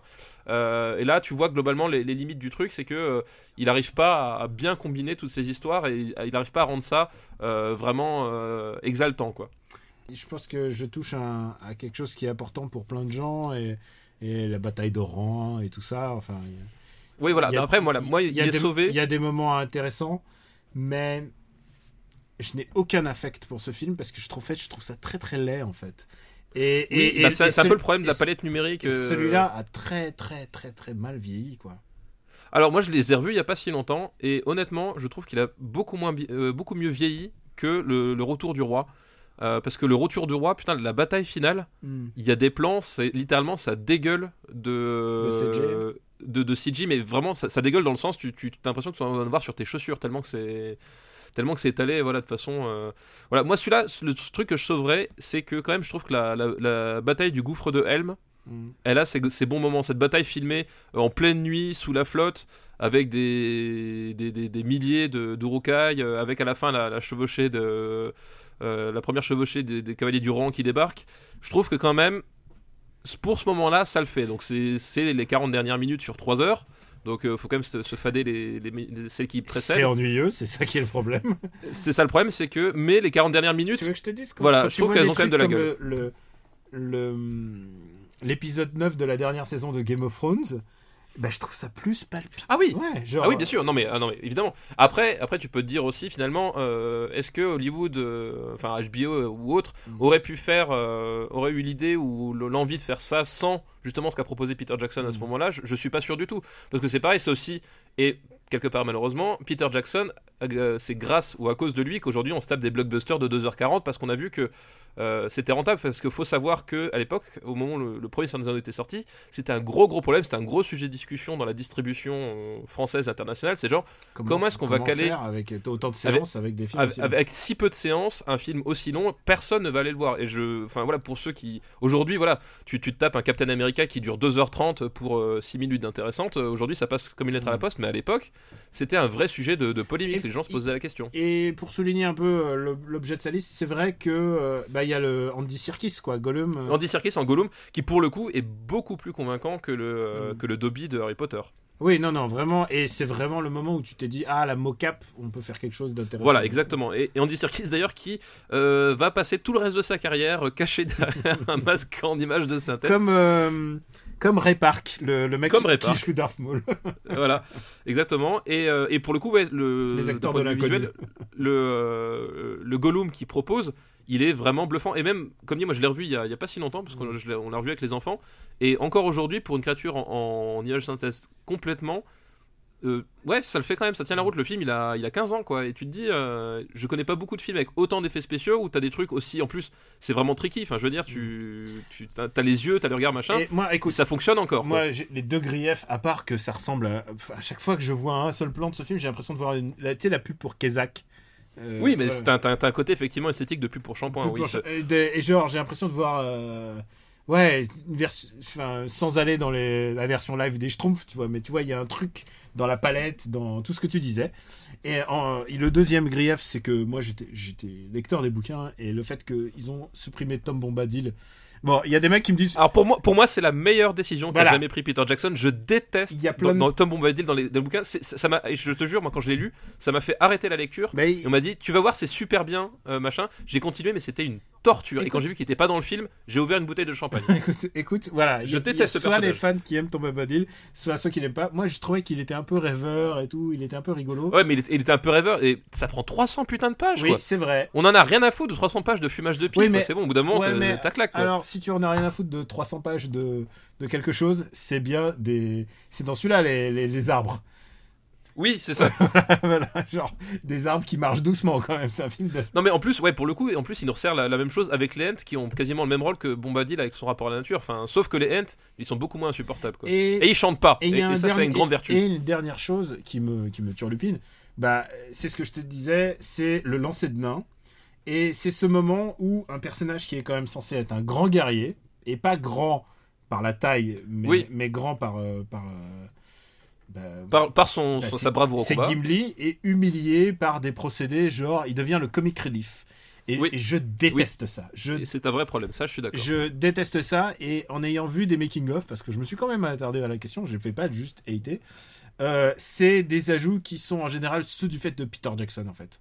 Oui, oui, oui, c'est effectivement. Non, mais ça, c'est sûr que c'est comme le, le- pour le coup, ça, c'était un truc qui fonctionnait plutôt pas mal. Le côté bis de certains, de certains passages euh, ou certaines bastons, notamment dans le premier.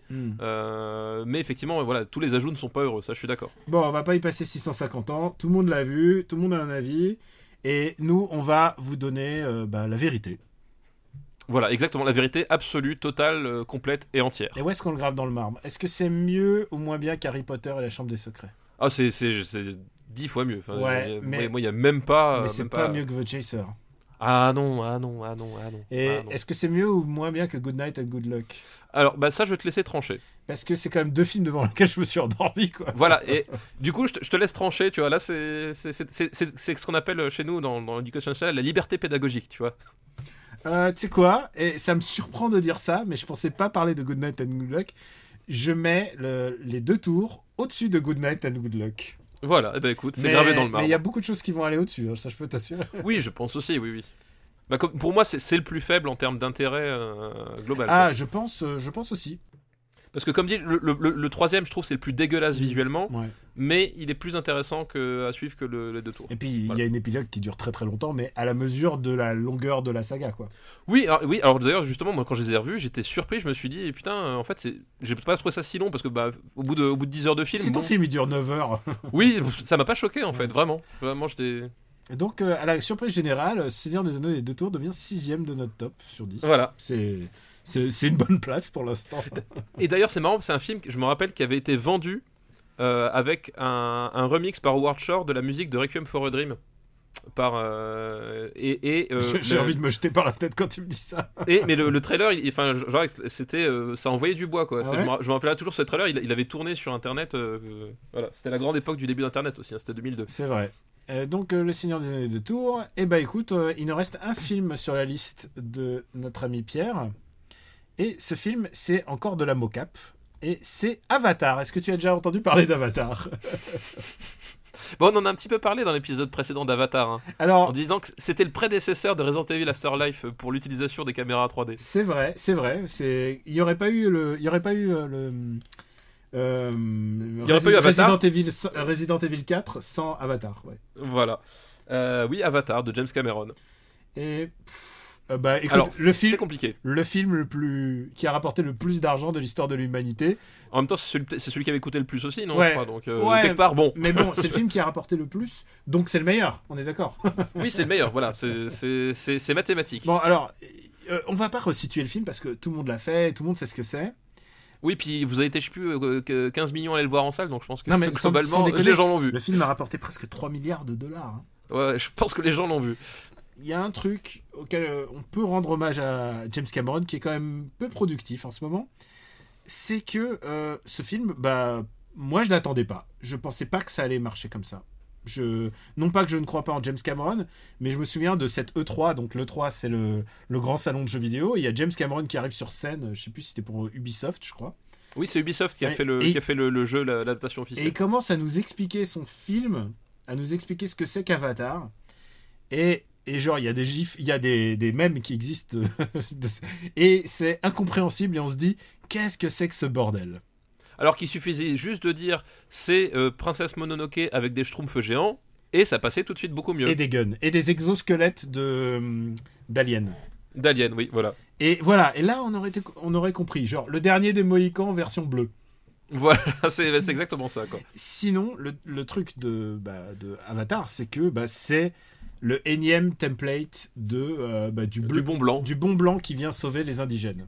Voilà, et donc, ça, le- il y en a tellement des films euh, que ça aille de Pocahontas, euh, Dernier des Mohicans. La danse avec les loups. euh, Voilà, c'est, on l'a déjà vu des, mi- des milliards de fois. C'est, attends, on l'oublie, mais c'est Dangerous, Dangerous Minds avec Michel Pfeiffer. Mich- Michel Pfeiffer, ouais. Voilà, ça aussi, c'est le template euh, dont le générique est fait par Coolio. T'as vu comment on retombe sur Voilà, le pied co- là comment on retombe sur nos pattes Cette émission a un sens, quoi. Elle est préparée, elle est Oh, préparée. putain, que dalle. et, et oui, c'est c'est un template qui, qui est très agaçant quand tu, le re- quand tu sais ce que c'est et que tu le revois. Oui, surtout qu'en plus, le problème c'est qu'il y a, euh, en dehors de, de- de l'univers, en plus, moi je le trouve assez, euh, assez contestable parce que je trouve que tout n'est pas d'un très très bon goût. Genre les espèces de chevaux à six pattes là, c'est- je préfère encore que les délires de Tetsuya Nomura euh, dans, dans certains Final Fantasy. Et, et voilà, donc, et surtout, voilà, il y, a- il y a très peu de surprises en fait. Enfin, c'est, c'est vraiment sur des, sur des rails Et ça dure longtemps. et ça dure super longtemps. Et c'est avec des lunettes 3D. Et, et c'est un film où tu te dis, putain, mon acteur principal c'est Sam Worthington, quoi. Et genre, plus personne ne l'a fait après. On a compris l'erreur. Ce n'est pas la peine. Genre, genre, genre cite-moi un grand film de Sam Worthington en dehors de Avatar. Alors- sans vérifier, sans rien, comme ça, but en blanc. Euh, fait- ça m'a fait- euh, le choc des titans. Non, mais voilà, non, mais, euh, voilà, voilà, ça resitue le personnage. Voilà, exactement. Tu as dit ce que j'avais à dire, parfait. Mais il est pas mal dans le choc des titans. Ah oui, oh, bah, il, est, il, est, il, est, il est très Non, en bien. plus, très, bien. a- J'ai longtemps cru que c'était Jay Courtney dans le choc des non Titans. mais tu vois, attends, en plus dire. il a joué dans des trucs pas mal. euh, euh, il a joué dans Roxo Ridge, le dernier Mel Gibson. Ah, je l'ai pas vu, voilà, tu vois. Ouais, mais voilà, genre il faut. Ah, il a joué dans Everest aussi. J'ai pas vu non plus. Mais dès qu'il prévois- dès qu'il y a un rôle d'Australien un peu, un peu, un peu gentil bourrin, c'est lui. hein.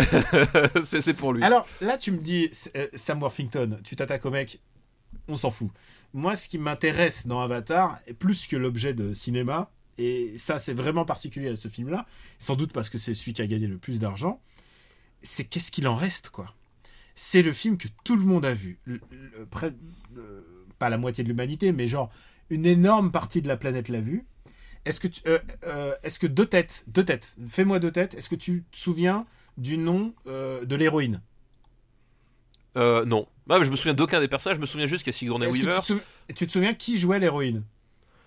Parce que t'as une bonne Zoé mémoire. Saldana, c'est ça Voilà, Zoé Saldana, la, la, la, Ouais. la meuf de, de Garde- de la du- Galactique, ça Est-ce que tu te souviens du nom du héros de joué par Sam Worthington?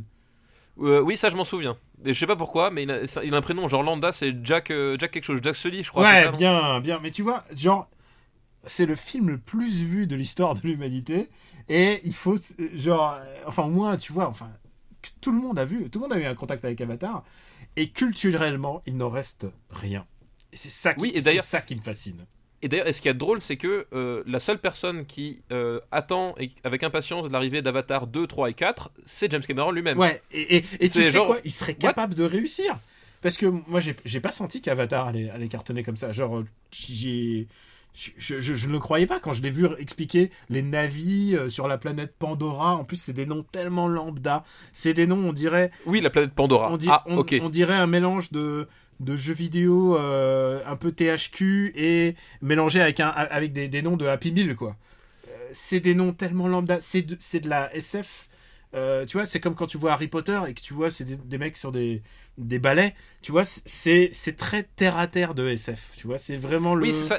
Mais c'est ça qui est le plus- curieux, c'est que malgré toute la débauche d'effets spéciaux, euh, d'espèces, de machin, c'est qu'en fait le monde qu'il crée, il, alors, il- on peut pas le reprocher, c'est qu'il il est cohérent, Mm. mais il ne t'en reste, il ne t'en reste vraiment pas grand chose. Alors il que n'arrive pas, Mon- il n'arrive pas à créer une vraie mythologie en fait. euh, Non, une il- vraie mythologie à laquelle tu tu t'accroches et tu, crée que une tu développes. mythologie, mais il crée un truc dont on est complètement Oui, extérieur et enfin, spectateur. Et il y a des moments que je trouve très très beaux dans le film, ceci dit. hein. Non mais le y a- moment où Sam Worthington il prend finalement la, la peau de, de euh, truc bleu. Euh, De machin bleu. Ouais, c'est chouette. Il y a vraiment. Ça Oui, nous puis même en- quelque chose sur l'abandon du corps, sur euh, les mutants. Il y a plein de Et puis même d'un point de vue purement technique, là, voilà, la, la bataille de fin, tu sens quand même que James Cameron, c'est pas, euh, c'est pas le premier venu. En hein, plus, c'est- il a pris Michel Rodriguez pour faire, Oui, pour faire la, la meuf badass. la meuf badass. Genre, c'est son rôle. C'est- C'est pas, voilà, c'est pas un, un Brett Ratner de mes couilles, etc. Enfin, tu sens que, voilà, il- mais Euh, Les couilles. non, mais vraiment. je- Et mais tu, mais mais euh, mais voilà, ça prend pas. Enfin, il te reste, tu, je pense pas que tu, enfin, moi, je me rappelle, je l'ai, je l'ai vu, je l'ai même vu deux fois parce que j'ai vu quand il était passé à la télé pour histoire de, de me refaire le truc un peu, un peu neuf. Tu passes pas un mauvais moment. Non. Mais Mais moi, c'est ça qui me euh, fascine. C'est que le, reste pas grand chose. Le film, euh, bon, y a, je, je peux, je peux citer 15, 30 films des années 80 que je préfère, qui sont un peu sur le même, euh, le même archétype, mais c'est celui dont il va me rester Ah, je, moins. bah, je préfère Nausicaa, moi, dans le genre. Euh, je préfère, voilà, je préfère Mononoke, je préfère. Je préfère Oui, Voilà, mais même, même un film équivalent à Histoire équivalent, je préfère Danser avec les loups, quoi. Oui, bah bien sûr, moi aussi, ouais, Ouais, Euh, tout à fait. Et c'est ça qui est presque le plus fascinant, c'est que c'est que tout le monde était là pour le voir. Et il en reste. Et, et, et je parle, et on parle de cinéma, mais regarde autour, euh, regarde Star Wars avec euh, un film, ils font tout, ils font des, des Happy Meal, des serviettes de bain et tout ça. Qu'est-ce qui reste d'Avatar dans notre culture populaire? Euh, y a- Il y a une comédie musicale. Il y a eu un jeu Ubisoft qui s'est pas vendu et euh, sur lequel ils ont jamais insisté. Voilà. Et il n'y a rien eu depuis. Genre, les gens. C'est pas comme s'il y avait une demande. Les gens demandaient du Avatar. C'est très très. Si, si, Sam Worthington parce qu'il aimerait bien travailler. C'est le seul. C'est dégueulasse. Pauvre Sam Worthington. Et pour toutes ces raisons, Avatar est un film un peu compliqué à classer en fait. Ouais, et c'est. C'est pas un film déplaisant, mais c'est pas un film sur lequel je. je, je- si en fait, tu me dis demain on regarde Avatar, je te fais. Non, j'ai d'autres trucs à voir quoi. C'est ça, c'est- pas, c'est pas un film. C'est bah, le film lambda, enfin, c'est le film. euh, euh, c'est le film. hmm, ok. Même, Voilà, même, film même l'humain là, le- qui joue le, le méchant militaire, Ouais, Stephen Lang, c'est ça? Steven Lang, il est pas. Tu vois, j'aurais préféré tellement voir euh, tellement d'acteurs à la place quoi. Mais ouais, donc, ouais, non, mais voilà, c'est- je suis, d'accord.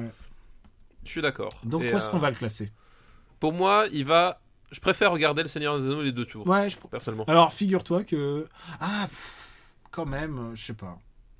Non, je crois que je préférais quand même revoir Avatar, mais pas... Ah, euh, culturellement, Avatar m'intéresse plus, quoi.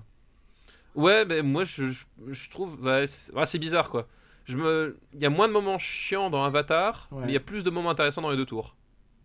Tu vois ce que je veux dire? Ah, complètement, complètement. Il y a plus de, il y a plus de bonnes scènes dans, dans le. Dans Voilà, il y a plus de bonnes scènes, plus de Mais- bons mais moments par contre- cinématographiques dans Mais les deux par tours. contre, il y en a 3-4 et sur, espacés sur 4 heures. Oui, et d'ailleurs, point commun des deux films, c'est des films de 160 minutes, quoi. Oui, bah c'est des, oui, c'est des, des gros machins très longs. Mais ce que je dis, c'est euh, Peter Jackson a ouvert les, les, les, les vannes avec euh, avec le Seigneur des Anneaux, et puis du coup tous les blockbusters faisaient plus de deux heures et demie après quoi. C'était c'était genre impossible de faire un blockbuster d'une heure et demie. Vraiment, Ah ouais, c'était devenu impossible. Le mec qui fait une heure et demie, c'est c'est notre pote maintenant. Oui, c'est ça. Maintenant, on l'aime. On l'aime. bon, bah, on le met où alors? Euh, sous, sous le Seigneur des Anneaux? Moi, je mettrais sous le Seigneur des Anneaux, mais après, si tu le mets trop dessus, voilà, Non, non, je le mets pas sous- non plus. Je le mets sous le Seigneur des Anneaux, et ne serait-ce que. euh, je préfère le production design de, du Seigneur des Anneaux en fait. Oui, parce qu'on n'a pas dit, mais le, le, le travail des, des forgerons, euh, des trucs comme ça sur le Seigneur des Anneaux, c'est c'est- c'est Ouais. vraiment exceptionnel. Alors quoi. après, il y a toujours ces moments un peu intimidants où ils essayent de faire des hobbits et tu vois clairement que ils jouent. Oui, avec, non, d'accord, euh, mais- Ouais, voilà, mais. Et, Effectivement, en termes de et production surtout- design, il y a et un truc surtout- sans, sans et précédent. surtout globalement, globalement, les deux tours me paraissent plus moches comme film, mais Avatar me laisse complètement étranger. Voilà. Ouais, non, mais je pourrais pas le résumer mieux. Putain, quelle, quelle liste, merci. Ouais, mais et voilà, beaucoup de débats, mais c'est non, mais en plus c'était cette révolution, enfin ce, euh, on parle, bah voilà, on parle aujourd'hui de, de Carrie Fisher qui, Mm. qui a disparu, de son, de sa possibilité de, de jouer dans l'épisode Mm. 9 qui a pas été tourné, etc. On a vu son utilisation, euh, bah on a vu Peter Cushing dans euh, Rogue One, etc. Enfin, au-delà de ça, c'est- avec Avatar que sont nées ces, ces questions éthiques, genre à quel moment on va encore besoin avoir besoin de, de, de l'acteur. Et c'est d'ailleurs le- un des films de, de- de ces années-là, euh, je sais pas si on en parlera, mais Simoine avec Al Pacino, Ouais. c'est le cœur même du, du- du film. C'est vraiment des questions, euh, pour le coup, éthiques, qui Éthique, dépassent ouais, la, simple, complètement. la simple cinématographie, qui se pose à ce moment-là et qui continue de se poser aujourd'hui. C'est com- complètement ça. Je pense qu'on est, on est en adéquation là pour l'instant. Mais attendons voir les prochaines listes. Alors écoute, euh, est-ce que je fais une ou deux listes hein? Deux, deux, Deux deux, deux, avec moi, deux, deux. Bon alors deux, écoute, euh, il y en a une, mais alors il y a un film, j'ai des doutes que tu l'aies vu. Écoute, on va tenter. Euh, c'est une liste qui nous est envoyée par Augustin Le Saul.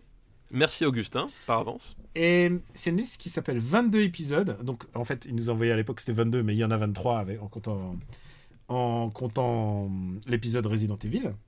Ah oui, Mais donc on va dire 20 22 épi- 23 épisodes, plus de 300 films, mais que deux faits par des femmes. Le patriarcat dans toute sa splendeur, trois petits points. Ah oui. Donc il nous envoie, alors, c'est une excellente remarque. il nous envoie, effectivement. il nous envoie une liste pleine d'humour. Et donc avec que des femmes réalisatrices. Ah bah, et, super idée de liste. Voilà. Très bonne idée de liste. Ouais, Et, très bonne idée. et il faut le dire, euh, bah, d'abord, d'abord il y a un- une sélection. Et alors euh, c'est vrai que j'ai pas mis Agnès Varda. Et c'est pas... je- tu vois, genre en fermant les yeux, je, me, je, je, je plaide coupable. Je me suis dit, j'ai pas envie d'écouter. Euh, On parler d'Agnès Varda. me parler d'Agnès Varda, mais De, de glaneurs et glaneuses. Ou glaneuses- euh, non, c'est glaneurs et glaneuses. ouais, ça, par contre, ce qu'on peut dire, c'est que d'abord, euh, d'abord, on n'est pas, on n'est pas du tout réfractaire. Au contraire, c'est que les années 2000 vont être, c'est ça qu'il faut souligner, vont être l'éclosion de plein de réalisatrices. Bah, c'est-à-dire, Euh, enfin, en fait, c'est un, c'est un- Ouais. c'est un peu aussi le, le problème du, du sens de l'histoire, c'est que voilà, c'est que euh, c'était un milieu, enfin c'est encore un milieu très fermé aux femmes et que bah, plus on s'avance, plus on a de chances de qu'on leur a ouvert des portes Ouais. et, euh, Et est que ça en ferme aussi. Que ça soit des, euh, que ça soit des, hum, des comédies, enfin vraiment, ou même des films Ou des d'action- films d'action. ou des films d'action. Vraiment, on leur ouvre, on commence à leur ouvrir vraiment toutes les portes. C'est l'année des premiers Oscars féminins euh, pour des réalisatrices.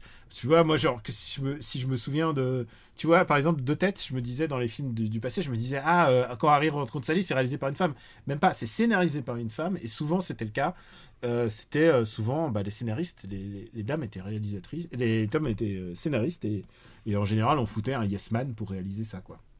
Donc, je pense à Harry rencontre Sally, c'était scénarisé par Nora, Nora Ephron. Sans plus attendre, la liste d'Augustin, qui commence par Trouble Every Day de Claire Denis. Oula, d'accord, oui. ah oui, donc euh, donc c'est euh, comment ça s'appelle euh, Ah, euh, C'est comment elle s'appelle? Béatrice Dalle. Voilà, Béatrice Dalle. Tu l'as vu Euh, Oui, je l'ai vu. Je l'ai vu Trouble Every Day. Ah et, putain, tu vois, j'étais défaitiste. Non, tu l'as vu, je suis content. Je- Toi, toi, est-ce que tu l'as vu oui, c'est le film, c'est un film d'horreur.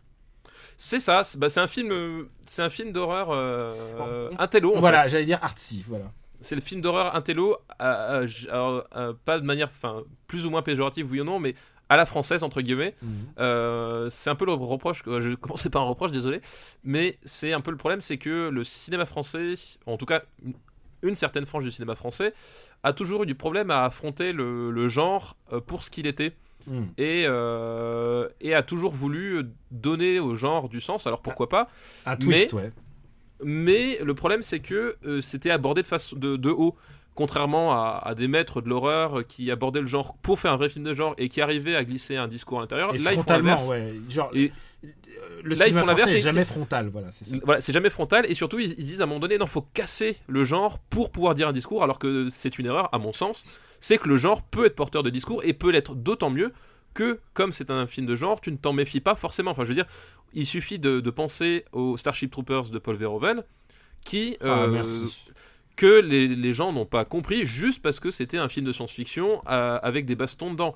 Alors que il suffit d'ouvrir les yeux 5 minutes pour se rendre compte que ça va beaucoup plus loin que ça. Et voilà, et donc Trouble Everyday, c'est un peu symptomatique de ce symptôme-là, c'est-à-dire on va casser le bras au genre pour y introduire quelque chose au lieu de profiter de ce qu'offre le genre pour finalement ils auraient pu faire le même discours en étant bah, moins pédant parce que ça donne un côté un peu un peu un regard un peu trop de haut sur le genre. T'as as complètement raison. euh, ce que tu me dis, ça me fait penser. euh, toi, tu penses à un film de genre. Par exemple, moi, je pense à The dont on a parlé, qui Oui. est euh, un film euh, d'aventure et à la fois de plongée, qui est un film admirable, mais qui est aussi un des plus grands films sur euh, sur le couple, sur sur sur le mariage. C'est un film sur le, sur, le, sur le mariage, sur la, la- la crise en fait le- Ouais. du mariage, qu'est-ce qu'on en fait euh, voilà, on peut porter, on peut avoir des messages avec des films de genre et oui, c'est vrai, c'est c'est vrai qu'on on retrouve ça en particulier euh, au cinéma, cinéma français. Et euh, qu'on, en général, on, on dit des gros mots, tu vois, on dit ah, c'est un mec de la Fémis ou des choses comme ça. Et franchement, nous, on, on s'arrêtera pas aux étiquettes. Euh, on prend les films pour ce qu'ils sont, et c'est vrai. Et là, on va, on va juger euh, ce film-là, en l'occurrence, pour, pour, pour ce qu'il est, quoi. C'est-à-dire pour son efficacité en tant que, en tant que film d'horreur, quoi. Voilà, exactement. Donc c'est euh, c'est une histoire de couple aussi. Mm. Ah, c'est Vincent Gallo, le très beau, Vincent- très beau Vincent Ouais. Gallo.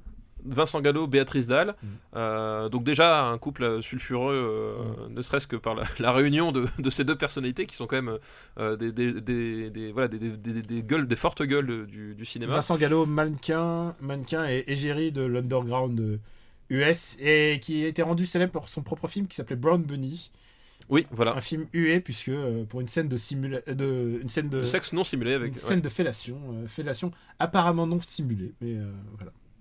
Je, laisse les gens, je laisse les gens se documenter. Et voilà, et c'est un film euh, bah, qui nous raconte euh, la, la dérive. euh, de la dérive sexuelle de ce couple-là qui va jusqu'à l'anthropophagie. Voilà. Voilà. en gros. Parce que l'anthrophagie, c'est nice. Bah, c'est- rigolo quand même, en tout cas. Et hum, comment dire? C'est un film où il n'y a pas beaucoup de paroles, si je me souviens. Genre, c'est bah très, non, très muet en fait. hein. C'est très très muet et c'est marrant parce que il y a enfin le, le, le- en matière de- de- d'impact visuel enfin il y a des scènes qui sont extrêmement crues. Euh, ça pour le coup on peut pas lui reprocher. Mm. Euh, voilà c'est que ça saigne euh, ça saigne pour de bon mais il- je trouve qu'il y a, il y a- comme, comme je disais avant enfin il y, a- il y a une- telle distance par rapport à ce que à ce que c'est censé montrer entre guillemets.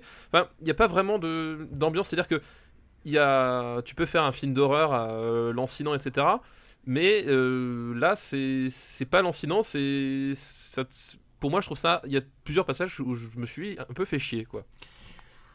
Je, je plus sois. Je, je trouve pas ça. Voilà. C'est c'est très inégal, quoi. Et je Voilà, pense, je et- pense que c'est bardé d'intention.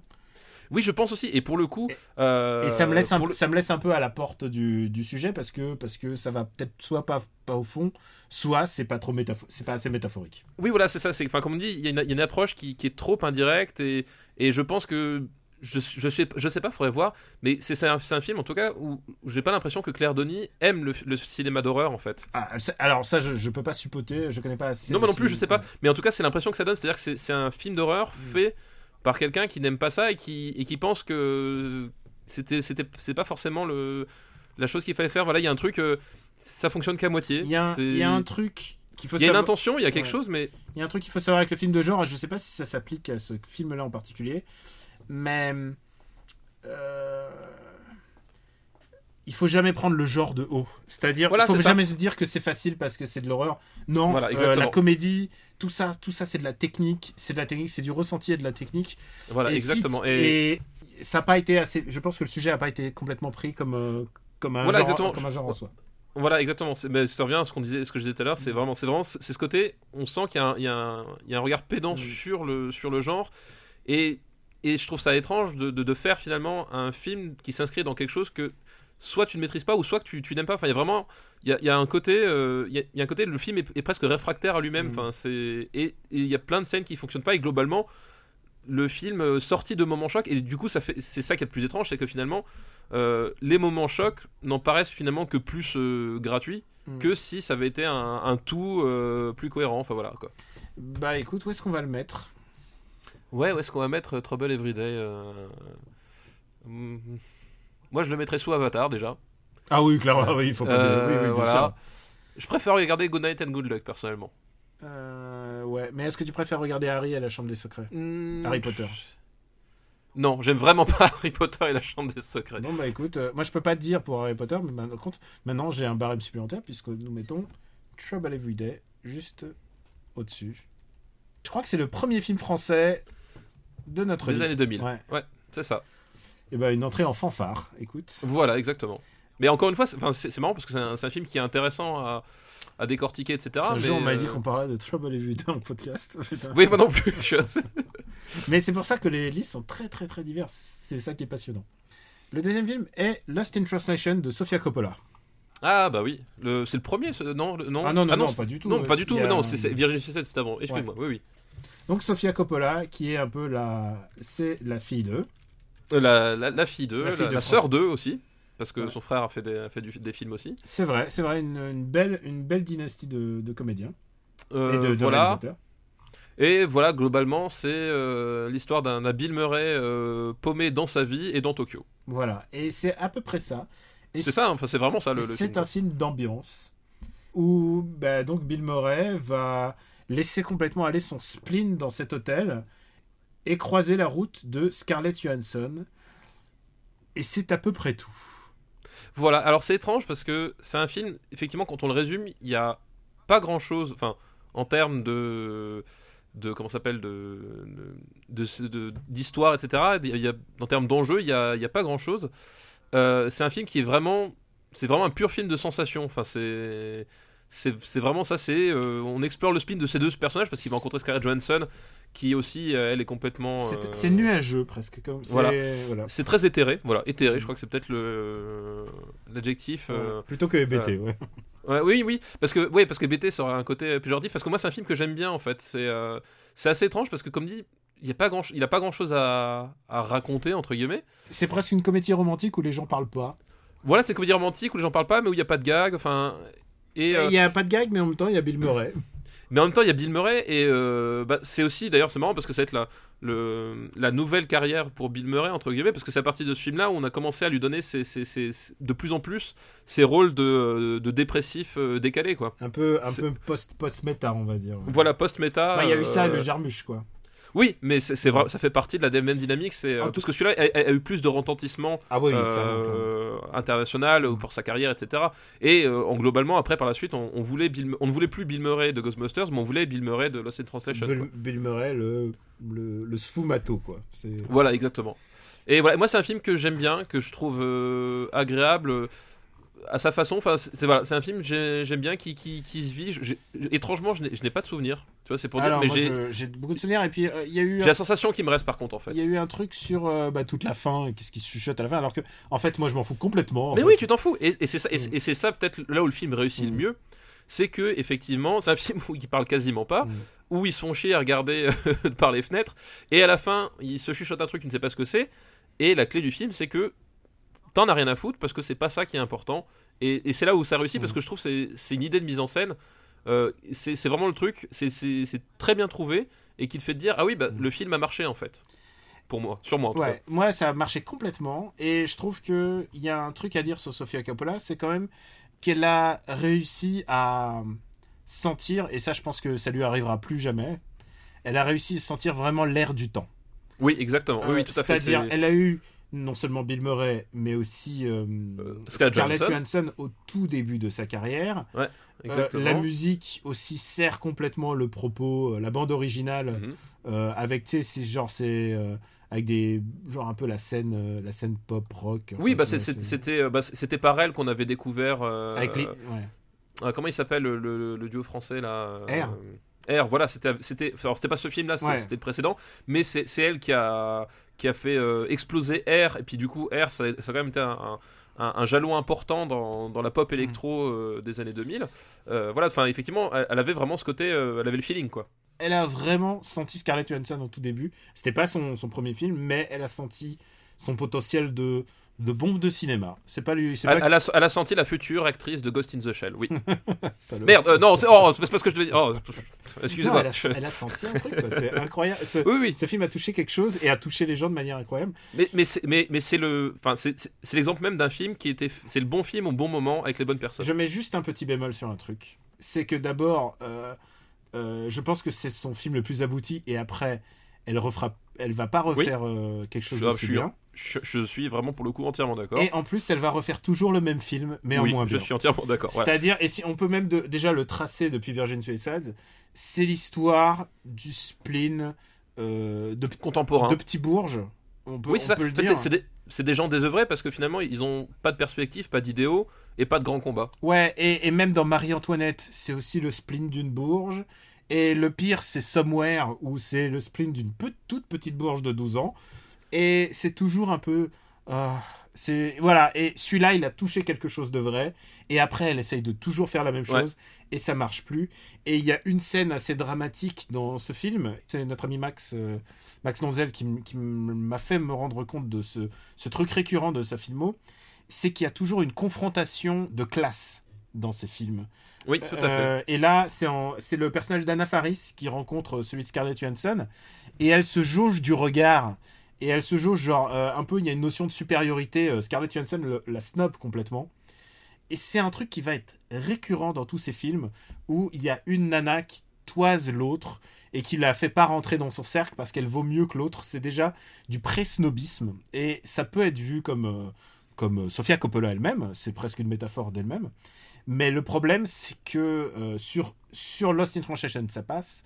Mais après, ce stéréotype, je n'en peux plus à chaque fois. Bah, sur- non, mais su- surtout par la Et suite. quand ça arrive à Somewhere, et même dans le dernier, Voilà. euh, The Bling Ring, c'est aussi un truc de, de classe complètement vain, de gens qui se toisent, de gens qui se toisent, et c'est toujours la petite bourge qui regarde. Ah, genre, Par la suite, le, enfin, il y a des trucs qui sont complètement déplacés. C'est, enfin, c'est pas, on- un- par la suite, le prisme est mal adapté parce que, Mm. pour le coup, on est dans des classes bourgeoises qui sont, euh, qui ont des choses à se reprocher. Enfin, je veux dire, Marie-Antoinette, euh, la traiter comme une pauvre fille désœuvrée. Au bout ça ne, moment, Non, ça ne non. fonctionne pas. ça, ça ne fonctionne pas. un non, simple livre d'histoire pourrait nous rappeler Voilà, ça. il suffit d'ouvrir un livre d'histoire pour comprendre que cette femme avait quand même des choses à se reprocher, que oui, elle devait sans doute avoir un malheur. Mais utiliser ça comme unique prisme, Comme, non, comme euh, voilà. le spleen pop rock, c'est pas possible. Voilà, donc et, et- et là dans le Sin Translation, c'est possible parce que ces personnages-là, enfin même si Bill Murray c'est une star de cinéma, son personnage, euh, Parce qu'ils sont romantiques et parce qu'ils se passent. ils sont romantiques et ils sont, finalement euh, crédibles en fait. Et Il y a ils un côté, s'aiment de manière, euh, bah, de manière euh, platonique, mais, mais ils s'aiment de, toute évidence. Voilà. Et, ils partagent un là, moment et, et ça se termine. Et il y a un truc qui se fonctionne entre eux. voilà, donc et là ça fonctionne et effectivement. Euh, et- et- mais en même temps, je, je me vois mal reprocher au film d'être le meilleur film de son de son auteur. Ah et non, que non, bien sûr. que voilà. Mais voilà, C'est- je veux dire, c'est juste pour préciser ça. Oui, S'il y aura d'autres films avec Coppola, euh, je pense que c'est son meilleur. et- Ils, iront en dessous, je pense, oui. Ah ouais, non, non, c'est clair, c'est clair, c'est clair, clair. Et, surtout, ils ont beaucoup moins de Bill Murray et beaucoup moins de Scarlett Johansson. Voilà, donc euh, voilà. Où est-ce qu'on va le mettre? Bah moi je le mettrais quand même assez haut. C'est un. Ouais, c'est un, ouais, c'est un film qui m'a touché. Ouais, moi aussi, vraiment. Est-ce que tu le mets au-dessus de Morse? Au-dessus de chez... euh, Ça, Bah, ça va pas au-dessus de Monster Inc. pour moi.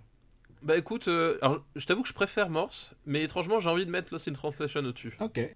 C'est- le, le film le mieux classé par réalisé par une femme, Voilà, exactement, tout à fait. de toutes nos listes confondues. Tout à fait, Mais exactement. sauf, sauf, euh, on pouvait dire Rabbi Jacob, qui est aussi un peu l'œuvre de David Thompson, faut pas l'oublier. Oui, elle, a, elle a beaucoup influencé effectivement euh, sur ce film-là. Ouais. Comme quoi. Et le dernier, Les femmes de l'ombre, Ouais. en fait, c'est ça le problème, hein, à chaque fois. le dernier film de cette liste féminine est The Hurt Locker, des mineurs, de Catherine Bigelow. Exactement, Et alors, est-ce est-ce qu'on est en, accord? Je me demande si on est en accord Non. sur. euh, pas trop. Ah ouais? Ah, en fait, moi, c'est un film, j'ai Vas-y, lâche-toi. et un gros, gros problème Ouais. avec ce film-là. Euh, c'est que The Heart Locker, bon déjà c'est un film avec Jeremy Renner, hein, Oui, mais c'est le Non, meilleur film de Jeremy Renner. c'est Et peut-être comme, le film comme de- tu disais, on ne peut pas reprocher à un film d'être son meilleur. Voilà. Mais euh, non, le, le problème que j'ai, c'est que je trouve c'est un film incroyablement répétitif. Euh, C'est-à-dire que c'est un film qui dit tout dans sa première scène d'exposition de son personnage principal. Ouais. Et qui ensuite va, va faire littéralement cinq fois la même scène avec le même personnage sans qu'on en apprenne plus, sans que même lui il avance plus que ça. Et ça me pose un gros problème parce que du coup, au bout d'un moment, j'ai compris ce qu'on veut me dire. Et, euh, et le, découpage du film renforce cette idée parce que les scènes sont vraiment très isolées les unes des autres. Ça fait presque. euh, Il y, a, il y a un côté euh, anthologie, anthologie de l'horreur en Irak. euh, avec un, un type qui accro à l'adrénaline mais euh, qui, euh, qui doute quand même de lui et ça va jamais au-delà de ce que nous montre la première scène et du coup bah, moi arrivé à la fin je j'ai pas compris pourquoi j'avais une heure de film de plus Moi, précisément, c'est pour cette raison que je trouve que le film est efficace. C'est parce qu'il est là pour te rappeler une lassitude de vie. C'est quelque chose qu'on ne faisait pas parce que d'habitude, dans les films de guerre, on te... mais c'est quelque chose qui avait déjà été fait avant dans Ouais. Jarhead par exemple Ouais, d'accord, mais dans les films de guerre, on te montre une vie, une, une vie amoureuse, mais là, il y a vraiment une répétition et tu montres la destruction de ceux qui croyaient secourir quelque chose. C'est un film politique, éminemment politique. Les multiples récompenses qu'il a eues le sont tout autant. Euh, il a été meilleur film, meilleur réalisateur. euh, il, a, il a tout eu les principaux. Il a eu meilleur film, meilleur réalisateur, scénario original et montage. hein. oui mais bah, comme on a déjà, déjà dit euh, avoir beaucoup de prises Oscar ça ne Oui, bien garantit rien du tout Da- L'année d'Avatar, réalisée par son ex-mari. oui c'est vrai C'est ça qui est assez Mais, euh. Mais moi, c'est- ouais, un film. Je, je sais pas, je le trouve pas mauvais. Je veux pas dire que c'est un mauvais film du tout, mais euh, C'est un film basé pense- sur la, la- pas sur la lassitude, parce que lassitude n'est pas le mot, mais sur Mm. le mal-être. Oui, mais en de- même temps, de mais l'acte de guerre. Et il y a un truc important. Attends, je, je juste le, Ouais. le- le protéger, enfin pas le protéger, mais le, le défendre un peu. Euh, les scènes sont basées sur l'usure. Il y a un truc très piala à la guerre, tu vois, pour moi. Et je vais m'expliquer. La scène, pour moi, la plus représentante, c'est la scène de Snipe. Et je pense que c'est une des meilleures. euh, autant il y a des scènes qui fonctionnent pas moins bien avec euh, au niveau de la guerre, simplement parce qu'on est habitué à d'autres films de guerre. Euh, la scène de Snipe est une des meilleures scènes de Snipe que j'ai vues dans dans un au cinéma parce que elle te montre une espèce de lassitude. Elle te montre pas juste un connard qui va qui va tirer sa qui va tirer une balle en, en une minute deux minutes. Il va te montrer une lassitude de vivre. Il va te montrer un véritable duel euh, pris pris dans le sable et dans le le, mal-être quoi. Il y a vraiment une espèce de truc qui va qui va s'enraciner pendant une dizaine d'heures. Évidemment, c'est pas 10 heures à l'écran. Et j'adore cette scène de snipe. Je trouve qu'elle est, elle fonctionne à fond parce qu'elle, euh, elle symbolise tout le, la lassitude même du film en fait. Et je pense que ce film-là ne fonctionne pas s'il n'y avait pas de lassitude. Le propos politique, c'est, le propos de ce film, c'est de dire on y allait pour rien et regardez, en plus, on s'est brisé, on s'est brisé en le faisant. C'est ça le propos du film. Oui, oui, mais alors, comme dit, déjà, c'est- exactement le propos aussi de Jared, donc l'histoire était déjà faite à, à ce niveau-là. C'est vrai. Surtout, et, mais surtout aussi, effectivement, mais, comme tu dis, la- cette scène-là est très réussie, mais le problème, c'est que je suis pas persuadé que, voilà, répéter à ce point les, les- les choses, ce- ça sert, moi, ça m'a vraiment desservi. Ça sert, ça sert dans une moindre mesure. C'est comme tu, Non, mais je- joué mais aux je- jeux mais vidéo. Je, je- je vais, mais je vais prendre comme, le, euh, le- le jeu, le jeu Shenmue ou euh, Grand Theft.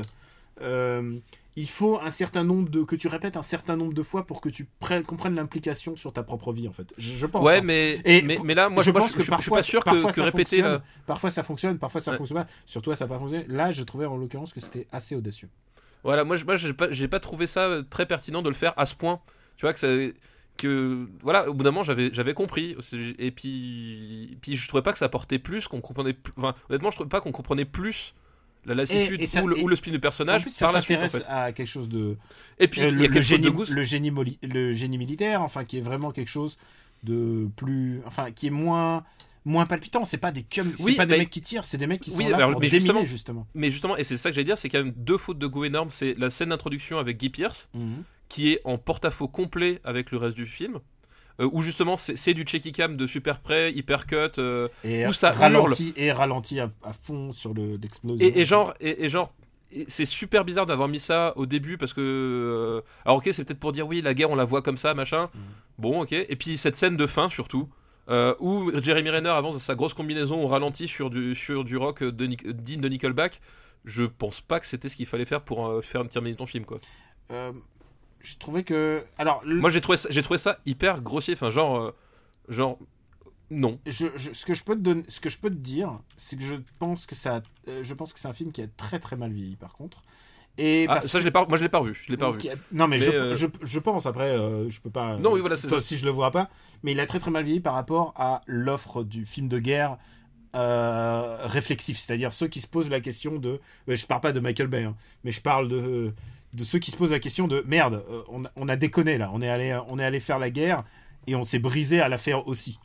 Et je pense qu'il y a eu de meilleurs films. euh, Depuis, il y a eu de meilleurs films sur. ce- Même elle-même, je pense que Zero Dark Thirty est plus intéressant. Mais tu vois, moi je repensais justement à un film qui va peut-être pas nous être proposé, mais euh, je sais pas si tu l'as vu, qui s'appelle euh, Warriors, euh, l'impossible mission. Euh, ouais, Euh, alors je, je pense pas qu'il a été proposé, mais ouais, ouais. Je Mais voilà, qui, qui, euh, qui parle aussi d'une guerre inutile, de soldats inutiles et de et qui pour moi euh, est un film beaucoup plus fort. Voilà, mais c'était juste histoire de caser un film que, que j'aimais bien. Ah bah si, si, si on est parti là-dedans, moi je vais. Non mais voilà, mais bon, voilà, c'est un film euh, voilà que je voilà, j'ai un voilà, un sentiment moyen à la fin quoi. C'est pas je pense que si je te dis, c'est un mal vieilli, mais mais c'est pas mais c'est pas du tout inintéressant. Et ce qui s'y passe, et il y a quand même quelques scènes vraiment fortes quoi. Il y a- tu Oui, il y peux a pas quelques scènes tu peux réussies, pas enlever ouais, le- le- la scène de Snipe est géniale. Ça ça ça je dis pas tout à fait. Et elle est palpitante parce que mais- justement, justement, il y a un truc d'usure et qu'elle te et euh, c'est presque du kéchiche quoi, tu vois. Un... Bon, en tout cas, en tout cas, on est, on, on est d'accord pour dire que ça va au-dessus de Daredevil. hein. Putain, oui quand même. Ça va au-dessus du Seigneur des Anneaux pour moi. Ou ça me choque pas. Euh, Est-ce que tu me le mets au-dessus de Chaser ou pas? Ah, quand même pas, je préfère The Chaser, moi. Ok, d'accord. Mais, mais au-dessus des Seigneurs des Anneaux, oui, ça sans problème. quoi. The. Des mineurs en français. Qui est quand même un titre parfaitement tarte en français. hein. Bah ouais. Faut dire ce qui est. Non, mais euh, on peut, on peut faire le, on peut faire les jobs, hein, comme ça. Flic.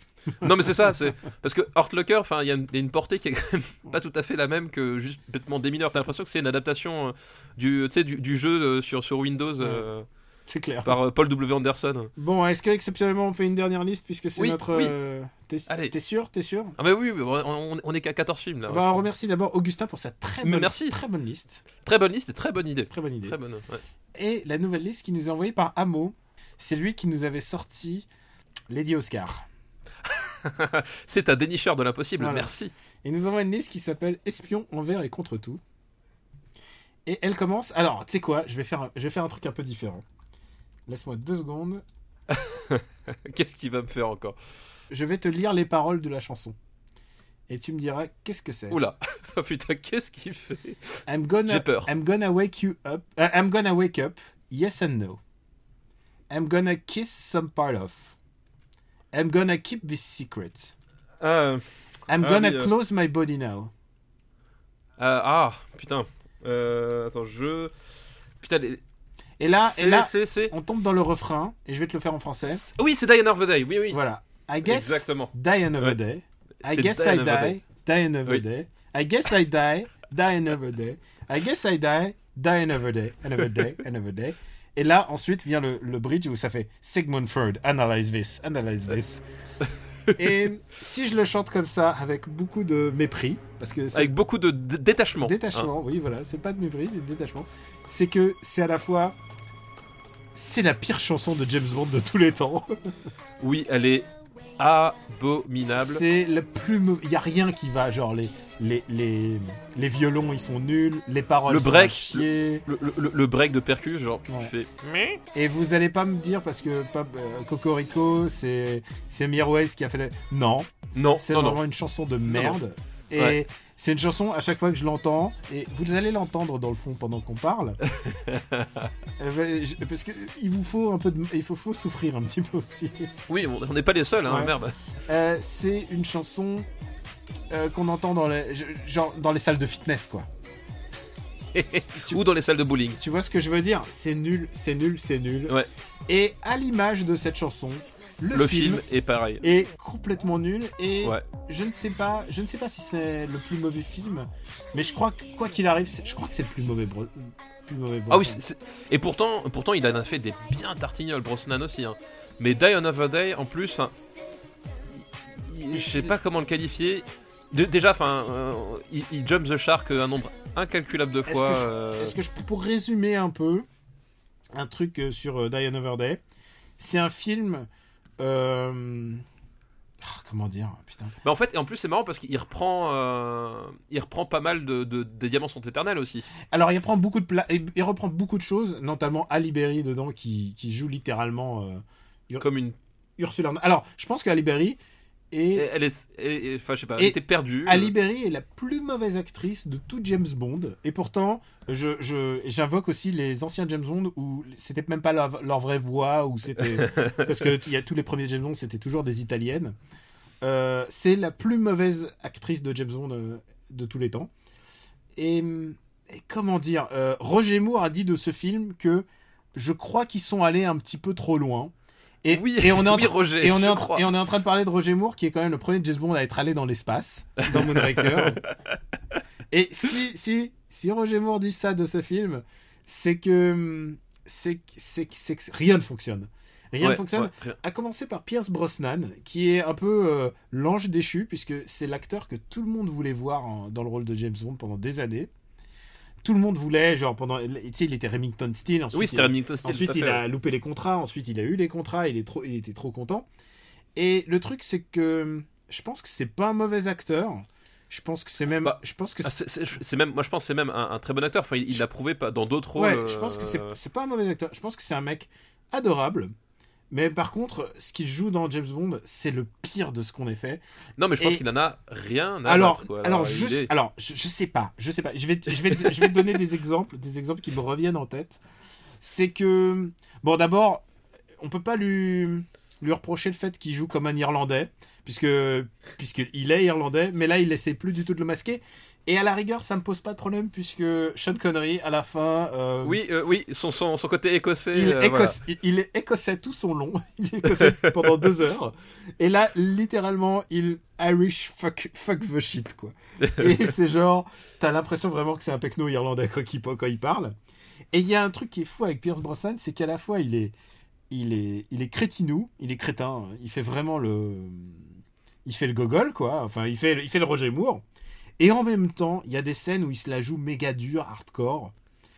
Et Bah, le, début du film, c'est ça. Enfin, c'est James Bond qui est torturé dans, dans les geôles euh, euh, coréenne. euh, coréennes. Mm. Enfin, t'as un côté euh, parce que c'était pour les 40 ans de la série. t'as- Il voulait un côté, on, on va briser les codes, euh, Mm. on, on va, on va changer la donne, on va faire un, voilà, on va briser des anathèmes avec James Bond. Et, euh, et sauf que les mecs, ils savaient pas ce qu'ils voulaient faire et, et ils ont, ils ont mélangé ça avec les scènes les plus ridicules que tu, tu puisses imaginer. Enfin, la, la scène du tsunami. euh, Voilà. Et le truc, je- c'est qu'à un moment, What? à un moment, James Bond fait du kitesurf contre un tsunami. rien que, Oui, rien que le dire, je me dis, mais voilà, c'est ça que Roger Moore dit, ils sont allés un peu trop loin. C'est que il y a plus, c'est fini l'époque des James Bond avec des maquettes. C'est fini l'époque des James Bond avec euh, avec avec un peu de de de, de, de consistance. C'est le monde de la CG. En plus, il y a aucune scène où James Bond où Ou Brosnan, oui. Brosnan est de- Mais déjà dans GoldenEye, ça se voyait quoi. Le, le stun double de, de Pierce Brosnan, il est à fond. Mais celui-là, c'est vraiment le pire. Il est, il est difficilement sauvable. Euh, il a même. Non, non, mais même, ils a- ils- même, même les mecs, ils prennent les clashs, mais même là, ça sauve pas le film, quoi. Même le méchant n'est pas intéressant. Non, le méchant, il est nul à chier. Le seul truc que je retiendrai, c'est Rosamund Pike. Rosamund Pike, qui est, voilà. qui est une double agent de. qui Voilà, est- qui, qui- voilà, elle fait ce qu'elle peut, en fait. Euh, elle fait ce qu'elle peut. C'est le seul truc que je pourrais sauver de ce film. quoi. Ouais, et puis il y a l'enchaînement avec euh, John Cleese. euh, Enfin, John Cleese qui est déjà en Q et qui était pas mauvais en Q. Et Judy Dench qui est toujours parfaite. Oui, voilà. C'est. Mais. Ouais, mais non. C'est vraiment de la merde. Et C'est vraiment de la même- merde, Même les scènes en Islande, elles sont nulles. Non, non, c'est. Où que ça aille dans le monde, ça va, ça va au Mexique hein Non, ça va au... Ça va à Cuba à un moment. Ça va à Cuba, Ouais. ça va au pôle Nord, ça... mais non. Non, non, non. Et, et tu sais quoi, je préfère celui avec la, la voiture euh, dans le, le palais de glace invisible. Là. Ça, au moins, c'était rigolo, quoi. Oui, non, là, c'est. c'est... La, la- la moindre idée qu'ils ont, ça, ça- ça devient de la merde, quoi. C'est- Voilà. C'est de la merde. Donc. euh, Et, et pourtant, je préfère un film avec James Bond qu'un film sans James Bond. Ouais, Mais là. Mais pour ce film qui a absolument rien de. de Yann Film, là, il y a vraiment plus rien. Genre, euh, Oui, ouais. le nom et tout. Je crois qu'il y a juste un moment, James Bond qui tient un livre de James Bond euh, dans le film, tu vois, genre un peu méta. Tu vois, ils ont déjà ils ont essayé des trucs méta, mais ça fonctionne pas. Non, ça fonctionnait pas. Non, Euh, et, mais par contre, à titre de nanar, voilà, à titre de nanar, c'est regardable. Ouais, et encore, il est pas très très bien rythmé. hein. Oui, je pense qu'il y a vraiment que Il y a, Le kitesurf. il y a- il y a un putain de ventre mou, il y y a le kitesurf qui est vraiment drôle. A- mais- je- Bon, voilà, quoi. Pour qu'on dise, quoi. pour qu'on dise qu'on préfère euh, Denise Richards à Halle Berry, euh, c'est vraiment. Oui, ouais, faut se lever tôt, putain, ouais, je suis, je suis d'accord. Donc, euh, pff, je pense pas que ça soit aussi mauvais que Daredevil. Non, mais ça va. Pour moi, NDR, ça reste au-dessus. Moi, je le mettrais juste au-dessus de Daredevil. D'accord, ok. On a presque failli déboulonner le. En plus, avec un James Bond, quoi. ah ouais, je, je- Et en plus, non mais en plus, simplement, il a la pire musique de tous les temps. Voilà, point. Oui, voilà. Point barre, ça Point, suffit. voilà, voilà. Point, on, on arrête. Die Another Day est notre avant-dernier film.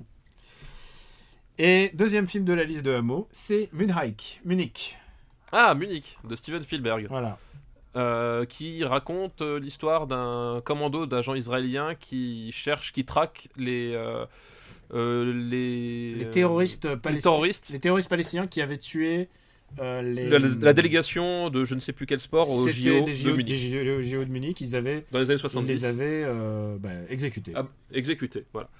Et euh, bah moi, Munich, c'est un film que j'aime beaucoup, euh, qui a ses maladresses, euh, comme d'habitude avec Spielberg. Qui a des grosses maladresses, j'ai envie de te Mais dire. en fait, il a, c'est, toujours pareil, c'est marrant parce que c'est Spielberg, quand il essaie de traiter les, les rapports entre adultes, c'est là où il est peut-être le moins bon. Euh, mais il y a pour moi des. Et quand tu parles de rapport entre adultes, est-ce que tu, as en- Au sens littéral. est-ce que tu inclus rela- relations sexuelles Voilà, c'est au sens littéral, Voilà, effectivement. c'est qu'il y a un problème là-dedans. Cette scène-là, c'est je, ça fait partie des scènes. je- on voit l'intention, comme toujours chez, chez, chez Spielberg. En fait, ça qui est marrant chez lui aussi, c'est que c'est toujours très limpide euh, et tout. Euh, on- mais non, c'est je fallait pas. Je, ça, c'est pas, c'est pas ce qu'il fallait faire. Je voilà. Mais au-delà de ça, euh, moi, c'est un, un film d'espion que je, je trouve vraiment classieux et des moments de mise en scène qui sont Il ahurissants. y a des moments très inspirés, étrangement. Il y a des moments vraiment, enfin, vraiment de. En plus, en plus des, des- des moments très simples, c'est-à-dire que euh, euh, ce qui n'arrivera plus à refaire par la suite. Pour moi, enfin, Munich, c'est un, un peu le, le- le point de pivot où il va, où il va un peu de, tout donner pour le meilleur et pour le pire. Mais il y a des moments qui sont vraiment sublimes que je trouve vraiment hyper, hyper bien trouvés. Et puis même parfois euh, euh, du- d'une belle retenue. Enfin, genre à un moment donné, quand il quand il y a un personnage qu'ils assassinent alors que euh, ils, veulent pas l'assassiner mais il faut le faire parce que c'est la mission et je trouvais que, je trouvais que le, le, il filmait de façon euh, euh, pas pudique du tout c'est pas pudique mais avec juste la distance nécessaire pour vraiment justement ressentir toute cette lassitude et c'est très sobre Euh, c'est très sobre et ça fonctionne bien il y a d'autres moments où ça fonctionne moins bien mais c'est pas manichéen, je trouve, euh, par rapport et, au et pour un Spielberg, c'est- pas du tout manichéen. Euh, voilà, enfin, il y, a un- il y a un vrai truc, et c'est un vrai sujet important qu'il arrive à traiter. Euh, voilà, moi, tu regardes ce qu'il a fait par exemple avec le pont des espions récemment. Le pont des espions, au contraire, c'est. euh, C'est les gros sabots, quoi. C'est les gros sabots, c'est Youpla Badaboum. Munich, c'est beaucoup plus nuancé. Les personnages. Youpla. Voilà, c'est Youpla Badaboum. Munich, au contraire, c'est beaucoup plus nuancé. Les personnages sont, ont, ont des vrais doutes, ont une vraie existence, ont une vraie consistance. Euh, Il y, a- il y a Mathieu Kassovitz d'ailleurs à côté d'Eric Bana. Mm. Euh, Ouais, Il y, a- il y a Yvan Attal, si tu il y a Yvan Attal aussi. Et et voilà, et, et je trouve que le- le- leur destin, enfin, tu, tu, tu rentres bien dans cette peau de destin euh, brisé par le devoir, Mm. euh, de type où en fait, où, euh, et c'est ça qui est intéressant, c'est qu'il ne fait aucun doute que ces types sont des terroristes et qu'ils ont tué des gens, mais est-ce que les assassinés aux quatre coins de l'Europe, euh, est-ce que ces mecs-là, finalement, est-ce que ça a un sens vraiment pour eux Euh, C'est beaucoup moins clair, quoi. Voilà, et c'est un film étrangement pas manichéen par rapport au sujet et au- surtout au réalisateur, quoi. Oui, voilà, c'est effectivement c'est toujours délicat avec Spielberg, on a déjà parlé, et je trouve qu'il s'en sort bien. Et, et voilà, moi c'est pour ça que c'est un film j'ai j'ai beaucoup d'affection parce que je trouve que ses grandes qualités rattrapent ses, ses maladresses. C'est un film que j'ai pas vu depuis le monde, mais mais enfin moi j'aimerais bien une editor's cut où j'ai pas la scène de cul, quoi.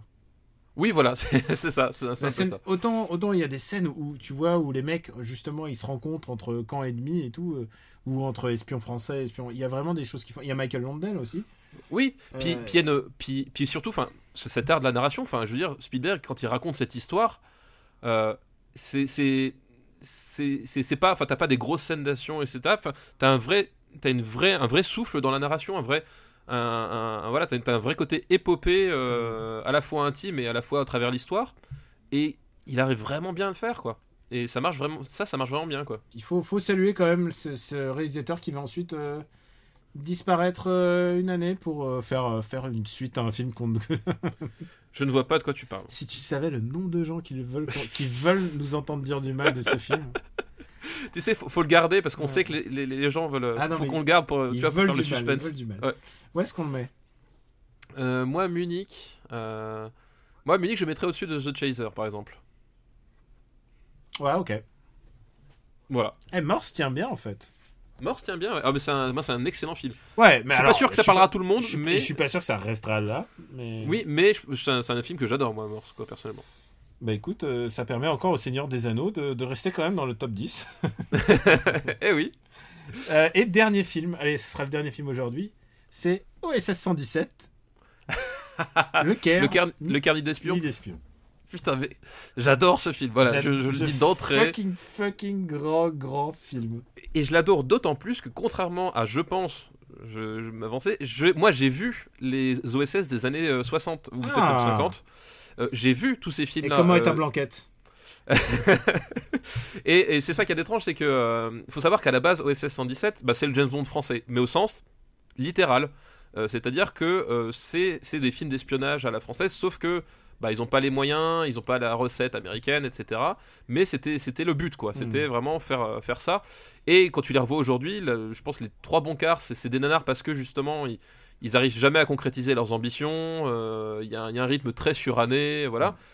Et Michel Hazanavicius, donc puisque c'est lui le réalisateur, euh, je pense les a vus aussi, c'est pas possible autrement, Mm. euh, et a su tirer parti de tout ce décalage complètement, euh, complètement maboule entre cette France qui n'existe plus et cette façon de filmer qui est complètement désuète, et l'a réinjecter dans son OSS 117 euh, en en faisant une pantalonnade euh, absolue. C'est un film que j'adore regarder. Je peux le regarder de la même manière que je regarde euh, le hum, Rabbi Jacob.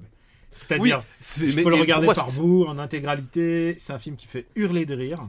Il fait le rire, et, mais- et contrairement à Rabbi Jacob, et c'est que Michel Hazanavicius a pour le coup un vrai talent de metteur en scène, beaucoup plus que Gérard Houry dans ce film-là. Ça, c'est sûr. Euh, C'est-à-dire Non, que mais attends, si tu l'autre, regardes la façon, la l'autre, il a de Funès. Quand t'as Oui, de Funès, voilà. t'as pas, pas besoin tu, du tu reste, poses voilà. la caméra. Mais là, là, t'as Jean Dujardin, donc il faut que tu fasses, faut que tu fasses quand même ton taf. Mais même, même Jean Dujardin, moi je trouve qu'il a un côté Belmondo irrésistible dans ce, dans ce On est film-là. d'accord que c'est le meilleur rôle de Jean Voilà, Dujardin. Jean- Mais Azanavicius, c'est un vrai réalisateur, Mm. et, et dans ce film-là surtout, tu vois la, la façon dont la, la photo, elle est extraordinaire. Elle est vraiment extraordinaire. Ah, Euh, la mise en scène, t'as des, vraiment des pures idées de mise en scène, des pures idées de montage Mm. euh, qui, par- qui sont transparentes parce que toi t'es concentré sur le gag, mais en fait tu te rends compte que ça sert le gag, ça sert le rythme, euh, ça sert l'effet de la scène.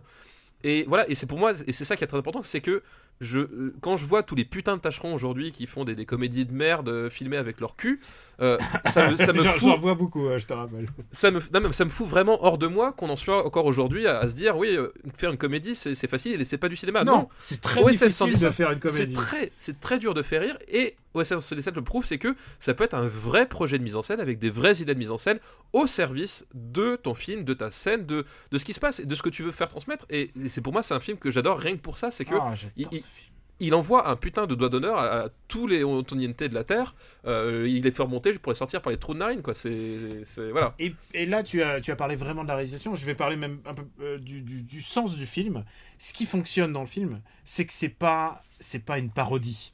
C'est un, et je vais vous, je vais vous dire juste la nuance, c'est un pastiche en fait. C'est un pastiche. Il reprend exactement les codes pour en faire autre chose. Euh, et c'est c'est vraiment la démarche qu'il fallait pour, un- pour, une telle, euh, pour une telle entreprise. Quoi. Tu peux pas, tu peux pas faire un, un James Bond-like. Et euh, soit, tu, soit tu fais euh, Goldmember et tu fais. euh, comment il s'appelle Goldmember? C'est. euh, Mike Myers, tu fais, soit tu fais du Mike Austin Powers. Soit Voilà. tu fais du Austin Powers, du Mike Myers. euh, soit tu fais un truc sérieux, mais appliqué, quoi. Et Jean Dujardin, vu, il- je crois qu'il a dû sentir le script qu'il avait, il a dû se dire, ok, là, je monte mon level de game, je, je- je monte mon Ouais, jeu. ouais. Et ça sent, et tout, et lui, comme tous les autres, toutes les autres actrices, même les petits rôles, ils sont tous à fond dedans. Ah bah oui, non mais Et ils font pas, puis- ils font pas ça, euh, ils font pas ça par Ils dessus sont l'épaule. parfaits. Ils font pas Ils sont ça parfaits. par dessus l'épaule. Ils sont tous investis. et puis c'est un film avec des nazis. Et c'est un, film avec, des nazis. Je- je- Enfin, il y a cette réplique magnifique. euh, bla bla bla bla bla. On est en 1955 quand même. Le monde a évolué. On a le droit à une deuxième chance. Pourquoi c'est toujours les nazis qui ont le mauvais rôle? Voilà. Ça me fait hurler de rire parce que et, et c'est- parce que c'est joué avec le plus sérieux du monde, comme les les, les, Voilà. les, les phrases les phrases sur René Coty. Quand Jean Dujardin, il, il les fait.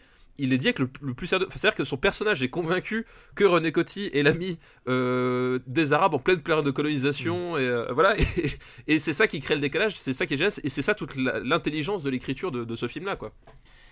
Un grand film comique français. Ah oui, et un- je un- pense oui, que vra- vraiment en- dans les années 2000, euh, dans les années 2000, je pense que c'est vraiment vraiment le très très Ouais. très très très très haut.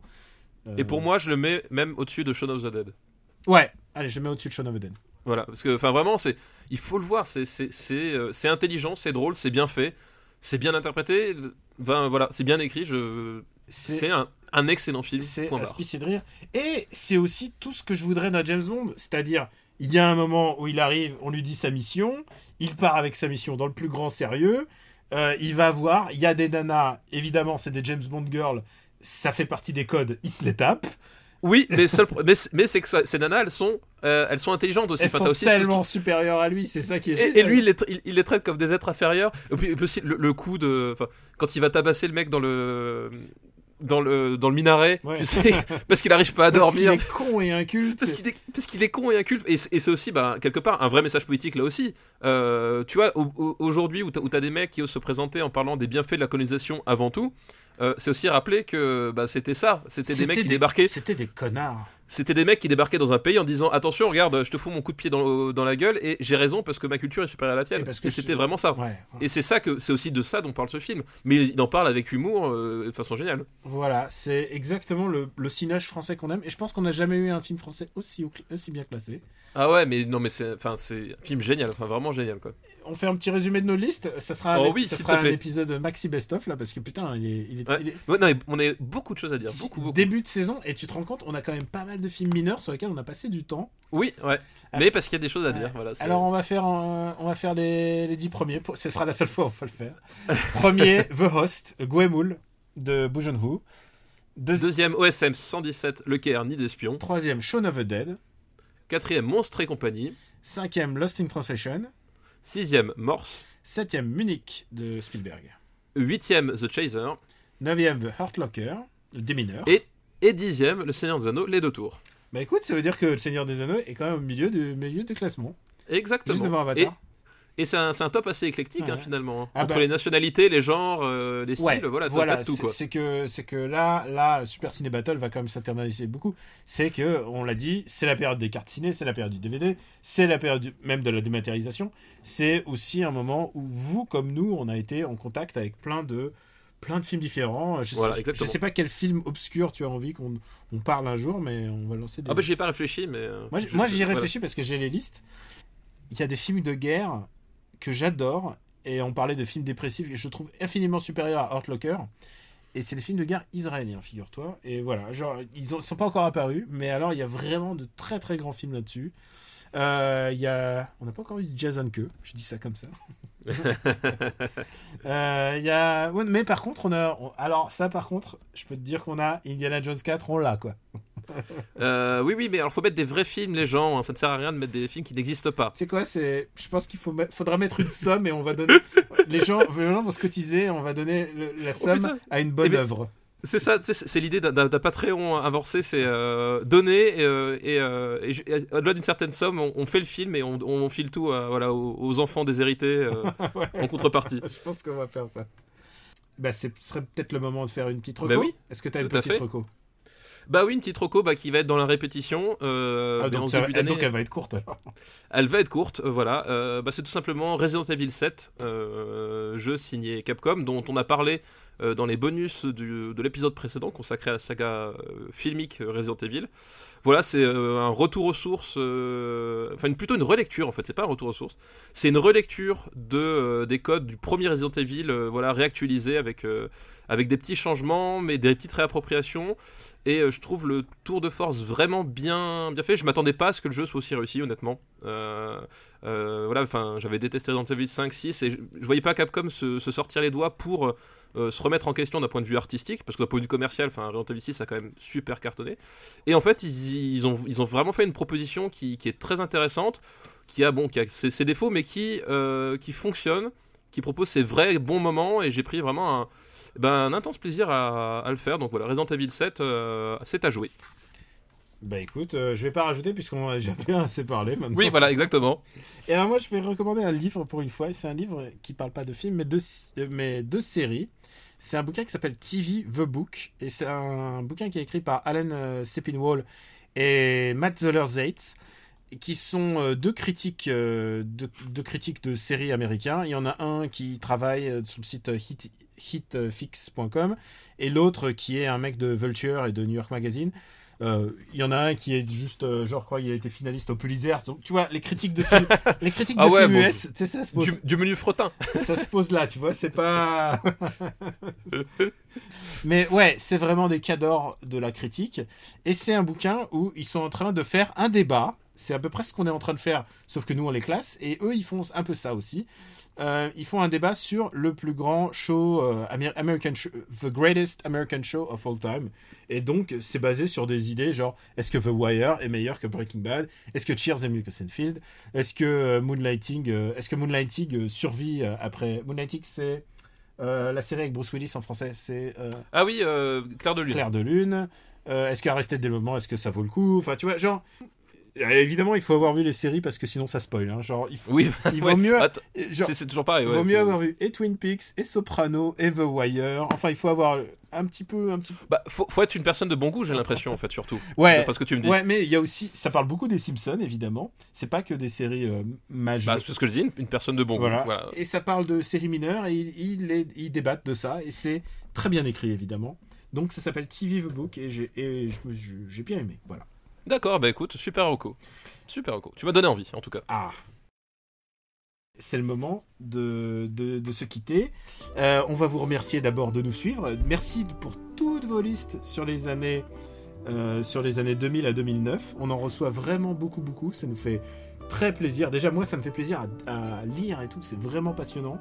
Il y, a vraiment de, il y en a vraiment des très très originales.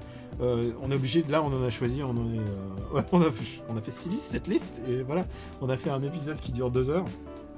Donc euh, on va pas faire ça toutes les semaines, hein, croyez-vous, si c'est pour le début. Mais je pense qu'on va rester un petit bout de temps dans les années 2000. hein, je- vu- Ouais, on va avoir beaucoup de choses à dire. Il y a vraiment beaucoup de choses à dire, et puis c'est un truc qui nous parle, c'est un truc qui vous parle. Euh, avant de retourner un peu dans les années 80 où on s'aime s'éclater, ouais, je pense que les années 2000, on va, on va rester dessus. On va, remercier, on va vous remercier pour votre fidélité. Papa, dis-nous juste où peut-on te retrouver? Sur Twitter, gkpluginbaby, sur Sens Critique, euh, plugin papa, au détour de Gamecult, euh, un de ces quatre, et puis, et puis voilà, puis peut-être, euh, qui sait, dans un, un After Eight, où vous pouvez toujours regarder, écouter plutôt les anciens After Eight, euh, où je suis, où je ne suis pas, parce que je ne suis pas dans tous, évidemment. Et, euh, et ben moi c'est Camille Robotics sur Twitter. Euh, J'écris à droite, à gauche en ce moment.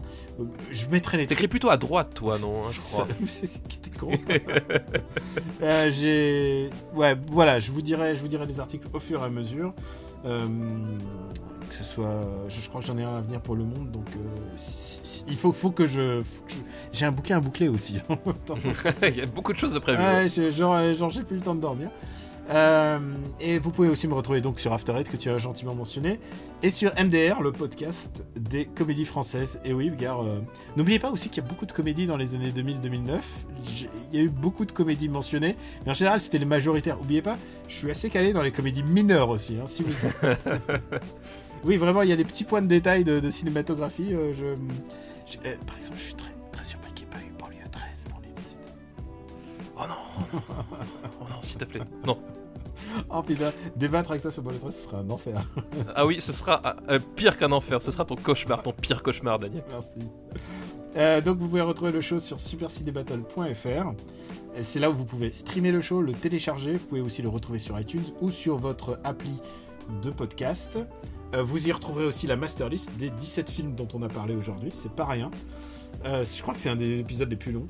Euh, Oui, oui, on voulait faire court, mais non. Ouais. Et voilà, Ouais, mais en même temps, c'est le, c'est le season opener, quoi. Il faut, faut en mettre un, petit paquet. Faut mettre plein la vue. Voilà, Ouais. comme dans, comme dans Lost, comme dans The Shield, faut mettre plein la vue dès le premier Et épisode. tu sais, il y a plein de gens qui me disent ouais, euh, dans, dans la voiture, euh, c'était on a passé un bon moment. Genre ouais, ok, vous avez fait vous avez deux heures de voiture, là c'est bon, vous y êtes. On est là. Vous pouvez nous retrouver sur YouTube, mais pas dans la voiture si possible.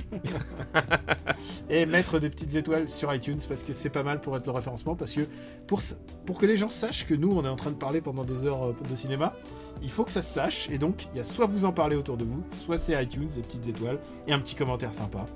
Ça nous aide à, à se faire connaître, n'est-ce pas, n'est-ce pas, papa Oui, oui, puis en plus, faut, faut dire quand même, le référencement, c'est quand même la partie la plus chiante du boulot. Donc autant que ce soit vous qui la fassiez. Nous, on est des parleurs, on n'est pas des référenceurs. hein. Voilà, exactement. on ne sent pas les steaks. Donc, on vous remercie de nous suivre et d'apprécier le concept. On vous, brasse- on vous embrasse très fort. Et comme dirait euh, Georges Clooney, good night and good luck. Je rajouterai même pas, tu vois. C'était tellement parfait, je. Voilà. Je ne dis même pas au revoir. Je suis pas poli, je suis comme ça. Allez, à bientôt.